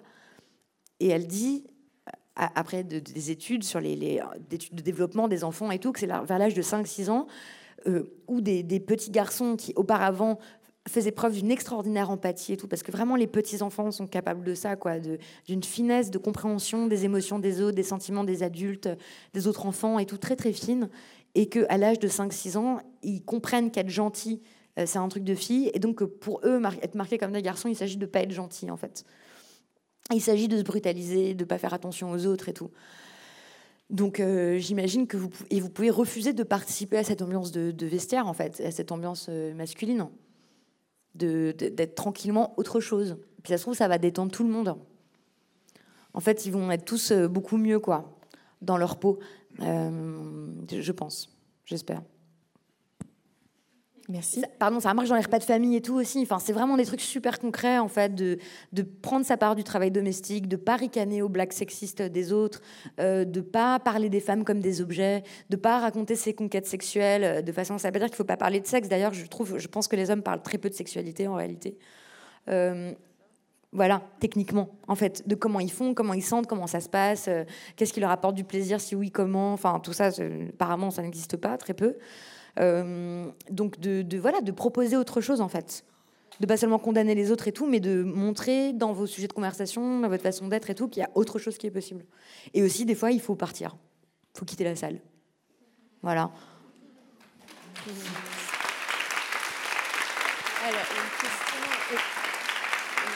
il y a une, une main qui se lève par là-bas. Ah, et puis deux autres ici. Alors, pardon, il y a quelqu'un qui a le micro. Oui, en haut, ok, du coup, on vous voit. Du coup, euh, donc c'est à moi, oui. Euh, bah, D'abord, euh, Victor, je voudrais vous dire infiniment, infiniment merci. Parce que, alors moi j'ai beaucoup plus que 30 ans, mais ça fait un moment que je vous écoute et à chaque fois c'est un bonheur. Vous éclairez le monde en fait. Ouais. j'ai envie de dire ça. Euh, je pense que si on est si nombreux ce soir, c'est parce que vous, êtes un super remède, enfin ce que vous faites avec vos invités, tout le monde évidemment, euh, un super remède à la désespérance.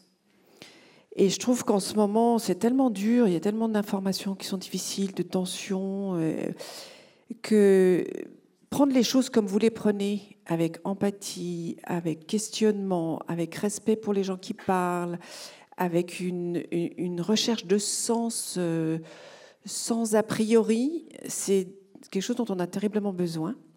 Et je suis ravie d'entendre que vous allez faire euh, d'autres podcasts, notamment plus politiques, parce qu'il y a beaucoup de désespérance aujourd'hui plus politique euh, et en rapport direct avec le pouvoir. Enfin, donc on n'est pas loin. Hein. C'est la jouissance du pouvoir dont vous avez parlé tout à l'heure, dont euh, Despentes parle dans sa, sa, tribune. Il y a des choses à déconstruire et à partager au plus grand nombre. Et c'est ce que vous faites. Donc je veux vous dire infiniment merci. Merci. Bah, je prends. Merci beaucoup. Et j'espère ouais, qu'il y aura une façon de parler des relations. En, apparence, ça n'a pas l'air. Euh, bon, c'est encore. Euh, je ne sais pas bien ce que je vais faire, mais je cherche depuis longtemps. Euh, je me dis que. Hmm, ouais, tout ce qui est de l'ordre psychologique, des relations, de l'amour, de ce qui a l'air d'être le plus intime, bah oui, enfin, le féminisme nous apprend que c'est politique. Donc j'espère trouver une façon politique de faire un peu du développement personnel, en fait. Mais du coup, qui ne serait pas du développement personnel, qui serait. En fait, ça a un sens de s'interroger sur nos, nos pratiques hyper concrètes de comment on est en relation les uns avec les autres, donc de comment on se parle, comment on se traite, comment on s'aime, euh, qu'est-ce qu'on attend dans nos vies, comment on se place, etc. Voilà, je pense que ça va être un peu autour de ça. Il y a une question par ici? Euh, bonjour. Donc moi, je suis une femme qui me définit en tant que femme. J'ai 21 ans et donc j'adore votre podcast. Et j'aimerais vraiment savoir comment est-ce que je peux faire en sorte que euh, les hommes que j'aime autour de moi l'écoutent et apprennent euh, tout ça.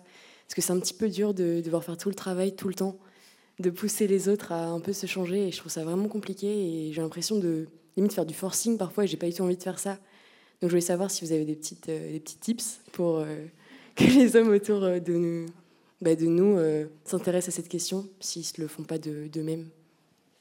Merci pour cette question. Oui, alors, bon, je dis un truc, euh, souvent, ça, un peu, ça peut choquer et tout, mais vraiment, je pense qu'on ne peut pas changer les gens. C'est pas que les gens ne peuvent pas changer, c'est que nous, on ne peut pas les changer, en fait. qu'en fait, la personne sur qui tu as du pouvoir, c'est toi.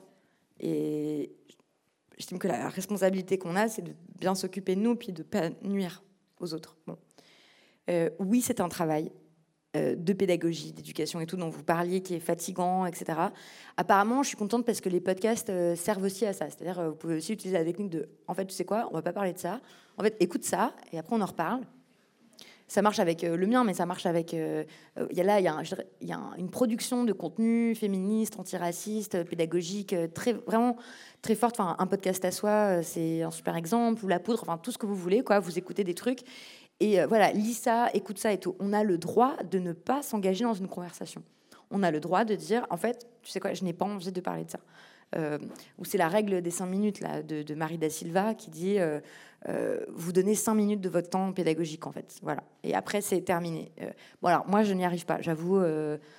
Mais bon, c'est peut-être pour ça que je fatigue du coup en ce moment. Euh, en fait, même dans des soirées, des fêtes et tout, je me retrouve, j'étais venue pour danser, en fait, je me retrouve pendant trois heures à expliquer un truc sur euh, l'existence de la culture du viol et tout. Du coup, tout le monde s'engueule, c'est l'enfer. Euh, voilà, des, dîners qui avaient pourtant bien commencé.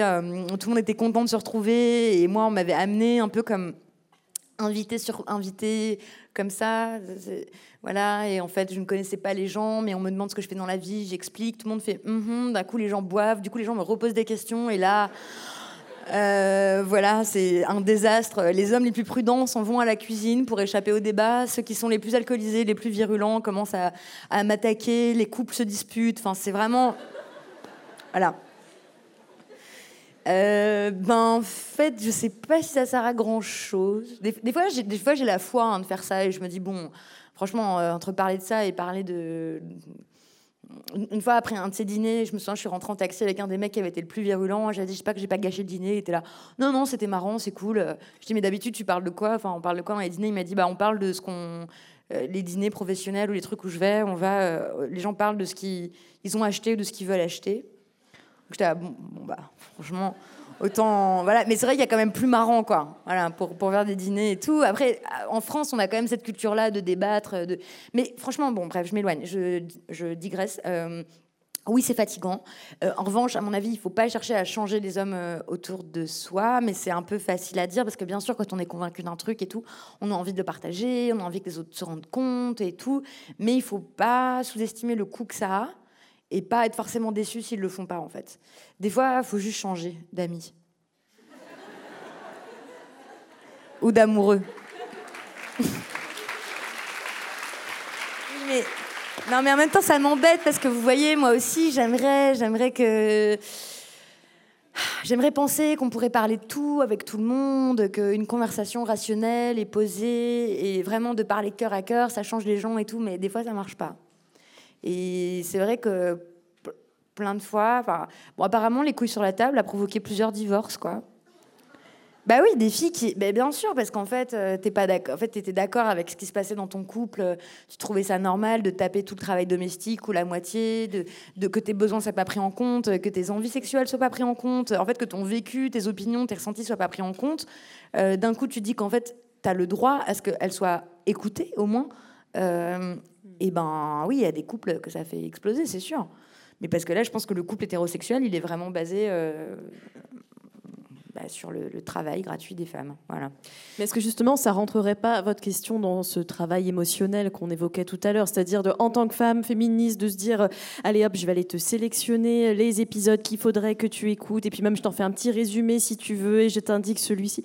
Effectivement, quel, bah, quel boulot Avoir conscience que c'est un travail. Après, on peut choisir de le faire ou pas.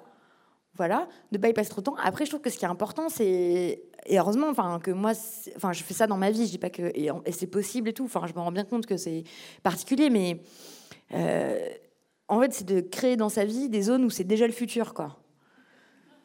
Tu vois, où t'as pas ces discussions-là, en fait. T'as pas besoin euh, de. Moi, je suis très heureuse avec euh, l'homme dont je suis amoureuse actuellement parce que j'ai pas besoin, en fait, d'avoir ces conversations-là. C'est acquis, en fait. C'est tout. Il n'y a pas il n'y a pas de discussion là-dessus parce que bah parce qu'il n'exige pas moi du travail gratuit, parce que je me sens vraiment son égal et lui aussi. Donc je me dis que ça doit être possible. Euh, de même avec les amis, les, dans le monde de l'entreprise et tout, il y a des lieux quoi où c'est voilà euh, avec avec ses amis, ça peut être euh, aussi par exemple d'être entre filles, ça peut être de soit de parler de ses relations amoureuses d'un point de vue politique, ça je trouve ça vraiment important, soit de décider que c'est pas le centre des conversations en fait. C'est-à-dire de faire sortir l'androcentrisme de nos propres vies aussi. Voilà, d'arrêter de passer les hommes au centre de notre vie, en fait. Genre, ils changent, ils changent pas, mais... Faisons notre soirée quand même. C'est ça, fais, ta soirée, quoi, fais ta vie, tu vois. Et voilà, mais après, c'est quand même possible d'avoir quelques amis. Euh, voilà, le, jeune homme qui est ici, qui a envie d'avoir, tu vois, de, sortir euh, des, de ces relations là super euh, inégalitaires et tout. Bon, bah voilà, il y a plein de gens en fait. en fait, c'est ça aussi qui me réjouit, c'est que je crois qu'en fait, bon, je cite encore euh, Despentes dans sa tribune euh, après les Césars, mais elle dit que peut-être le partage du monde, là, il va pas se faire entre les hommes d'un côté et les femmes de l'autre, mais en fait entre ceux qui acceptent le monde là tel qu'il est et ceux qui se barrent, en fait, qui gueulent et qui quittent la salle et qui disent « je veux pas, en fait, de vos relations moisies, euh, inégalitaires, des trucs de boys club où on peut pas se parler entre nous, de pas être capable de parler à mon père, j'ai pas envie d'être un père absent, j'ai pas envie d'être un connard. Il y a plein de mecs qui ont pas envie d'être des connards, quoi. Faut les trouver, voilà. Ils sont tous dans cette salle ce soir. enfin, plein. Non, mais après, on rigole. Mais bon, après, il y a aussi des effets pervers. Euh, voilà, toujours. Euh, parce qu'évidemment, il y a aussi plein de. Voilà, de, c'est devenu à la mode aussi un peu d'être euh, féministe. Là, il y a plein de types. par exemple, les, tous les types qui vont t'expliquer le féminisme. Fuir. Fuir. Hmm. Qui viennent te raconter ce qu'ils ont compris du viol, de c'est quand même révoltant, ce truc-là et tout. T'es là. Hmm, je sais pas, voilà. Mais bon, je suis sûre que c'est possible, qu'il y en a plein et tout. Mais bon, faut pas. Il y a des, vraiment moi autour de moi, dans ma propre famille, euh, il y a des gens avec qui je n'ai plus de relation, quoi. C'est pas parce que c'est pas possible. On prend une dernière question, désolée. Et, et, après, les échanges pourront se continuer dans le hall juste là. Il y a un micro déjà? Ouais. Oui. Ah, bonjour. désolée. Euh, oui, bonjour. En fait, je voulais. Euh, bon, désolé, moi, j'ai pas encore écouté vos podcasts. Ah, super. Mais promis, dès demain, je commence. Bah, ou pas. Hein. Enfin, vraiment. Bah, si, euh, si, si. Peut-être vous préférez lire ou. Enfin, ou les deux. Parce que c'est du temps, en fait. Hein. Je on, va, on, va, tous Il y en a mourir. Donc on, a, on a un temps limité sur cette planète. Donc, il faut choisir. oui, donc je voulais vous poser une question assez particulière sur quel était votre rapport à la féminité pour le coup? Parce que euh, bah, du coup, je parle un peu de vécu. Moi, je me suis coupé les cheveux euh, à la garçonne, donc euh, comme un homme, il y a deux ans. Et bah, déjà, j'ai dit à deux amis garçons que j'allais me couper les cheveux. Ils m'ont dit Oh, super, tu vas devenir lesbienne. donc voilà, première réaction. Et, et, ensuite, en fait, la, je sais pas, le, deuxième jour, il y a une dame dans un magasin qui m'a dit Bonjour, jeune homme. Et je m'y étais pas attendue, en fait. Et je me suis dit Bah mince, et ça m'a fait très mal. Et je me suis dit Bah Maintenant, il va falloir que je mette des boucles d'oreilles tous les jours, que je mette du rouge à lèvres, des bandeaux dans les cheveux. Je disais, bah merde, ça prend du temps, j'ai la flemme. Et euh, je me suis rendu compte que je pouvais plus sortir juste en jean et en sweat, parce que sinon, je ressemblais à un garçon de loin. Et, euh, et donc, je me suis posé pas mal de questions à ce moment-là. Euh, donc voilà, maintenant j'ai moins la flemme de mettre des boucles d'oreilles, donc le problème se pose plus. Mais du coup, je me suis quand même beaucoup posé la question de la féminité euh, et, aussi de après de la féminité liée au féminisme. Parce que euh, l'année dernière, donc euh, j'étais en prépa et j'ai un prof qui avait fait plusieurs petites remarques sexistes. Donc avec une amie, on s'était permis d'aller d'aller lui parler et, en fait, il nous avait dit, bah pour moi, une féministe ne devrait pas se maquiller. Pour lui, c'était des, fioritures et c'était un, manque de respect à sa propre personne. Et donc je lui demandais, mais donc une, féministe devrait s'habiller tout en noir et être triste. Et, donc en fait, je me suis beaucoup posé après la question de... Et justement, la féminité aussi, je reviens sur l'homme neutre. C'est vrai qu'on considère que l'homme, euh, c'est l'humain neutre. Et tout ce qui est femme, c'est des choses qu'on rajoute. On rajoute des boucles d'oreilles, du rouge à lèvres, euh, des vêtements. Enfin, les hommes s'habillent aussi, mais euh, des vêtements plus féminins, du coup. Et, et donc voilà, je voulais savoir quel était votre, votre avis ou même juste votre rapport sur, euh, sur ce qu'on appelle la féminité euh, physiquement, du coup. Merci. merci. Alors, euh, en fait, c'est des techniques, tout ça. C'est des, des techniques de fabrication du genre. C'est là qu'on voit que le genre, on est sans arrêt en train de le fabriquer. C'est une performance aussi. avoir l'air d'une fille, avoir l'air d'un garçon, se préoccuper de ça euh, c'est des, voilà, des, techniques euh, de, de, de, performance euh, du genre. Bon, bah là, et là, vous en avez fait l'expérience très concrète, quoi. De, et, aussi, probablement, votre place dans le champ de la séduction va changer. Enfin, il y a tout ça. C'est-à-dire, ça aussi qui, change quand on chausse les lunettes du genre, c'est qu'on réalise tout ça, en fait. Tu fais plein de, petits changements dans ton expression de genre, et ouais, ça change complètement le comportement des gens autour de toi. Euh, voilà ce que ça m'inspire. Après, sur votre prof là, oui, oui, bah. Non, mais des mecs euh, qui vont t'expliquer comment tu devrais agir, faire. Euh, oui, bah. Vraiment, les, possibilités créatives là-dessus sont infinies. Tu auras toujours des types pour t'expliquer comment, de quoi, leur point de vue et tout. mais je me souviens de ça, oui, oui, je me souviens de d'un mec avec qui j'étais qui voulait pas, euh, qui me critiquait parce que euh, je me maquillais avant d'aller en manif. Puis il disait pourquoi tu as besoin de faire ça euh, Pour qui je t'ai Mais laisse-moi vivre en fait. c'est bon. Enfin, c'est pas. Donc non, moi je suis. Alors personnellement, par rapport à ces histoires d'habillement, d'apparence physique et tout, ben des fois je le fais. C'est vrai, moi, j'ai beaucoup utilisé les techniques euh, de féminisation, de performance de mon genre pour avoir la paix et pour obtenir certains avantages. Il était très clair pour moi que euh, si, t'es pas, euh, si tu te présentes pas comme une femme obéissant aux critères esthétiques attendus des femmes dans notre société, eh ben, ça allait avoir un coût. Voilà, t'allais le payer. Donc je savais, je ne faisais pas par plaisir. Euh, je savais que si je voulais avoir le job d'hôtesse d'accueil, de serveuse et tout, bah, j'allais euh, me maquiller de telle ou telle façon et mettre certains vêtements, etc. Mais c'est de la mascarade, en fait, tout ça. C'est de la performance. Euh, mais le jour où tu décides de ne plus faire ça, ouais, il y a des coûts et tout le monde ne peut pas se le permettre.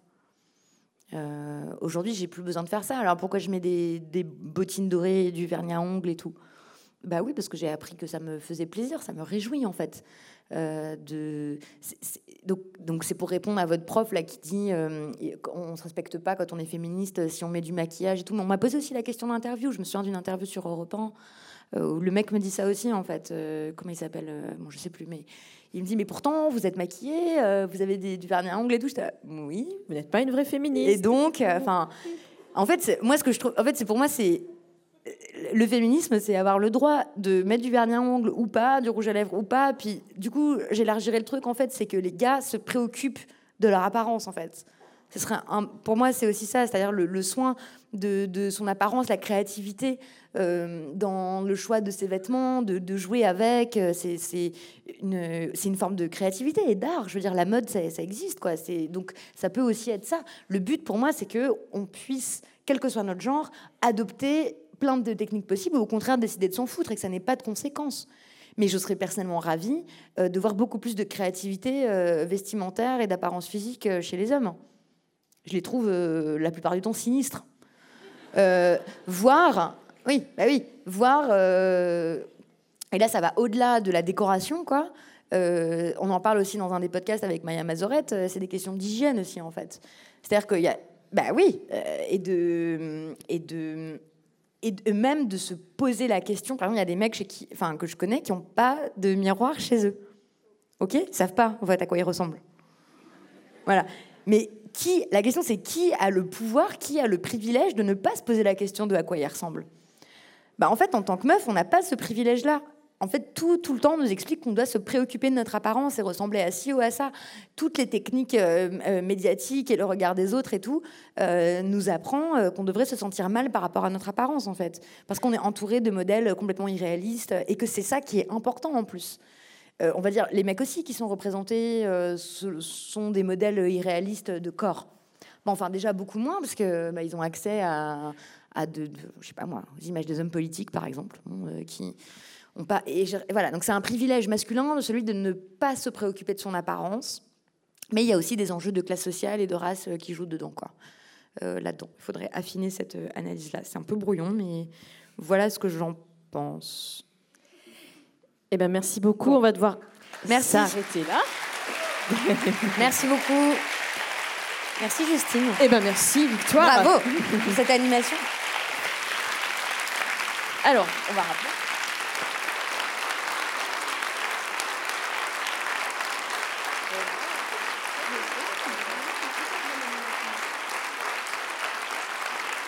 Merci, merci. Arrêtez, c'est presque gênant. Hein. Je sais que c'est pas pour moi, mais c'est pas grave, je les entends quand même. Euh, quelques petits. Non, mais. Merci. Alors, quelques petits messages quand même. Avant que tout le monde se déplace euh, dans le foyer bas, Victoire va être en dédicace de ce livre, Les couilles sur la table, dont on a parlé, mais dont on aurait pu encore parler plus longtemps, dont vous pourrez lui poser vos questions. Il y a aussi d'autres livres à vendre que La Nuit des Temps a sélectionné, des livres un peu moins chers, des livres dont on a parlé. Si ça vous dit, vous pouvez aussi juste les regarder. Oui, achetez aussi les autres livres, voire d'autres livres. Euh, néanmoins, pour répondre aux questions, en vrai, on n'a pas beaucoup de temps, donc vous pouvez m'écrire. Ça, c'est aussi possible. Et hum, j'en profite aussi pour dire qu'un des projets que je vais lancer là, dans les couilles sur la table, je voudrais faire un truc sur euh, à quoi ça ressemble le consentement. C'est-à-dire dire comment ça se passe quand ça se passe bien, les relations sexuelles où il y a du consentement et du désir. Donc je suis à la recherche de témoignages. Voilà. Mmh. Euh, j'aimerais avoir des histoires de femmes et d'hommes qui racontent comment ils se sont sentis respectés, euh, comment ils ont senti que leur consentement était respecté et comment ils s'y sont pris.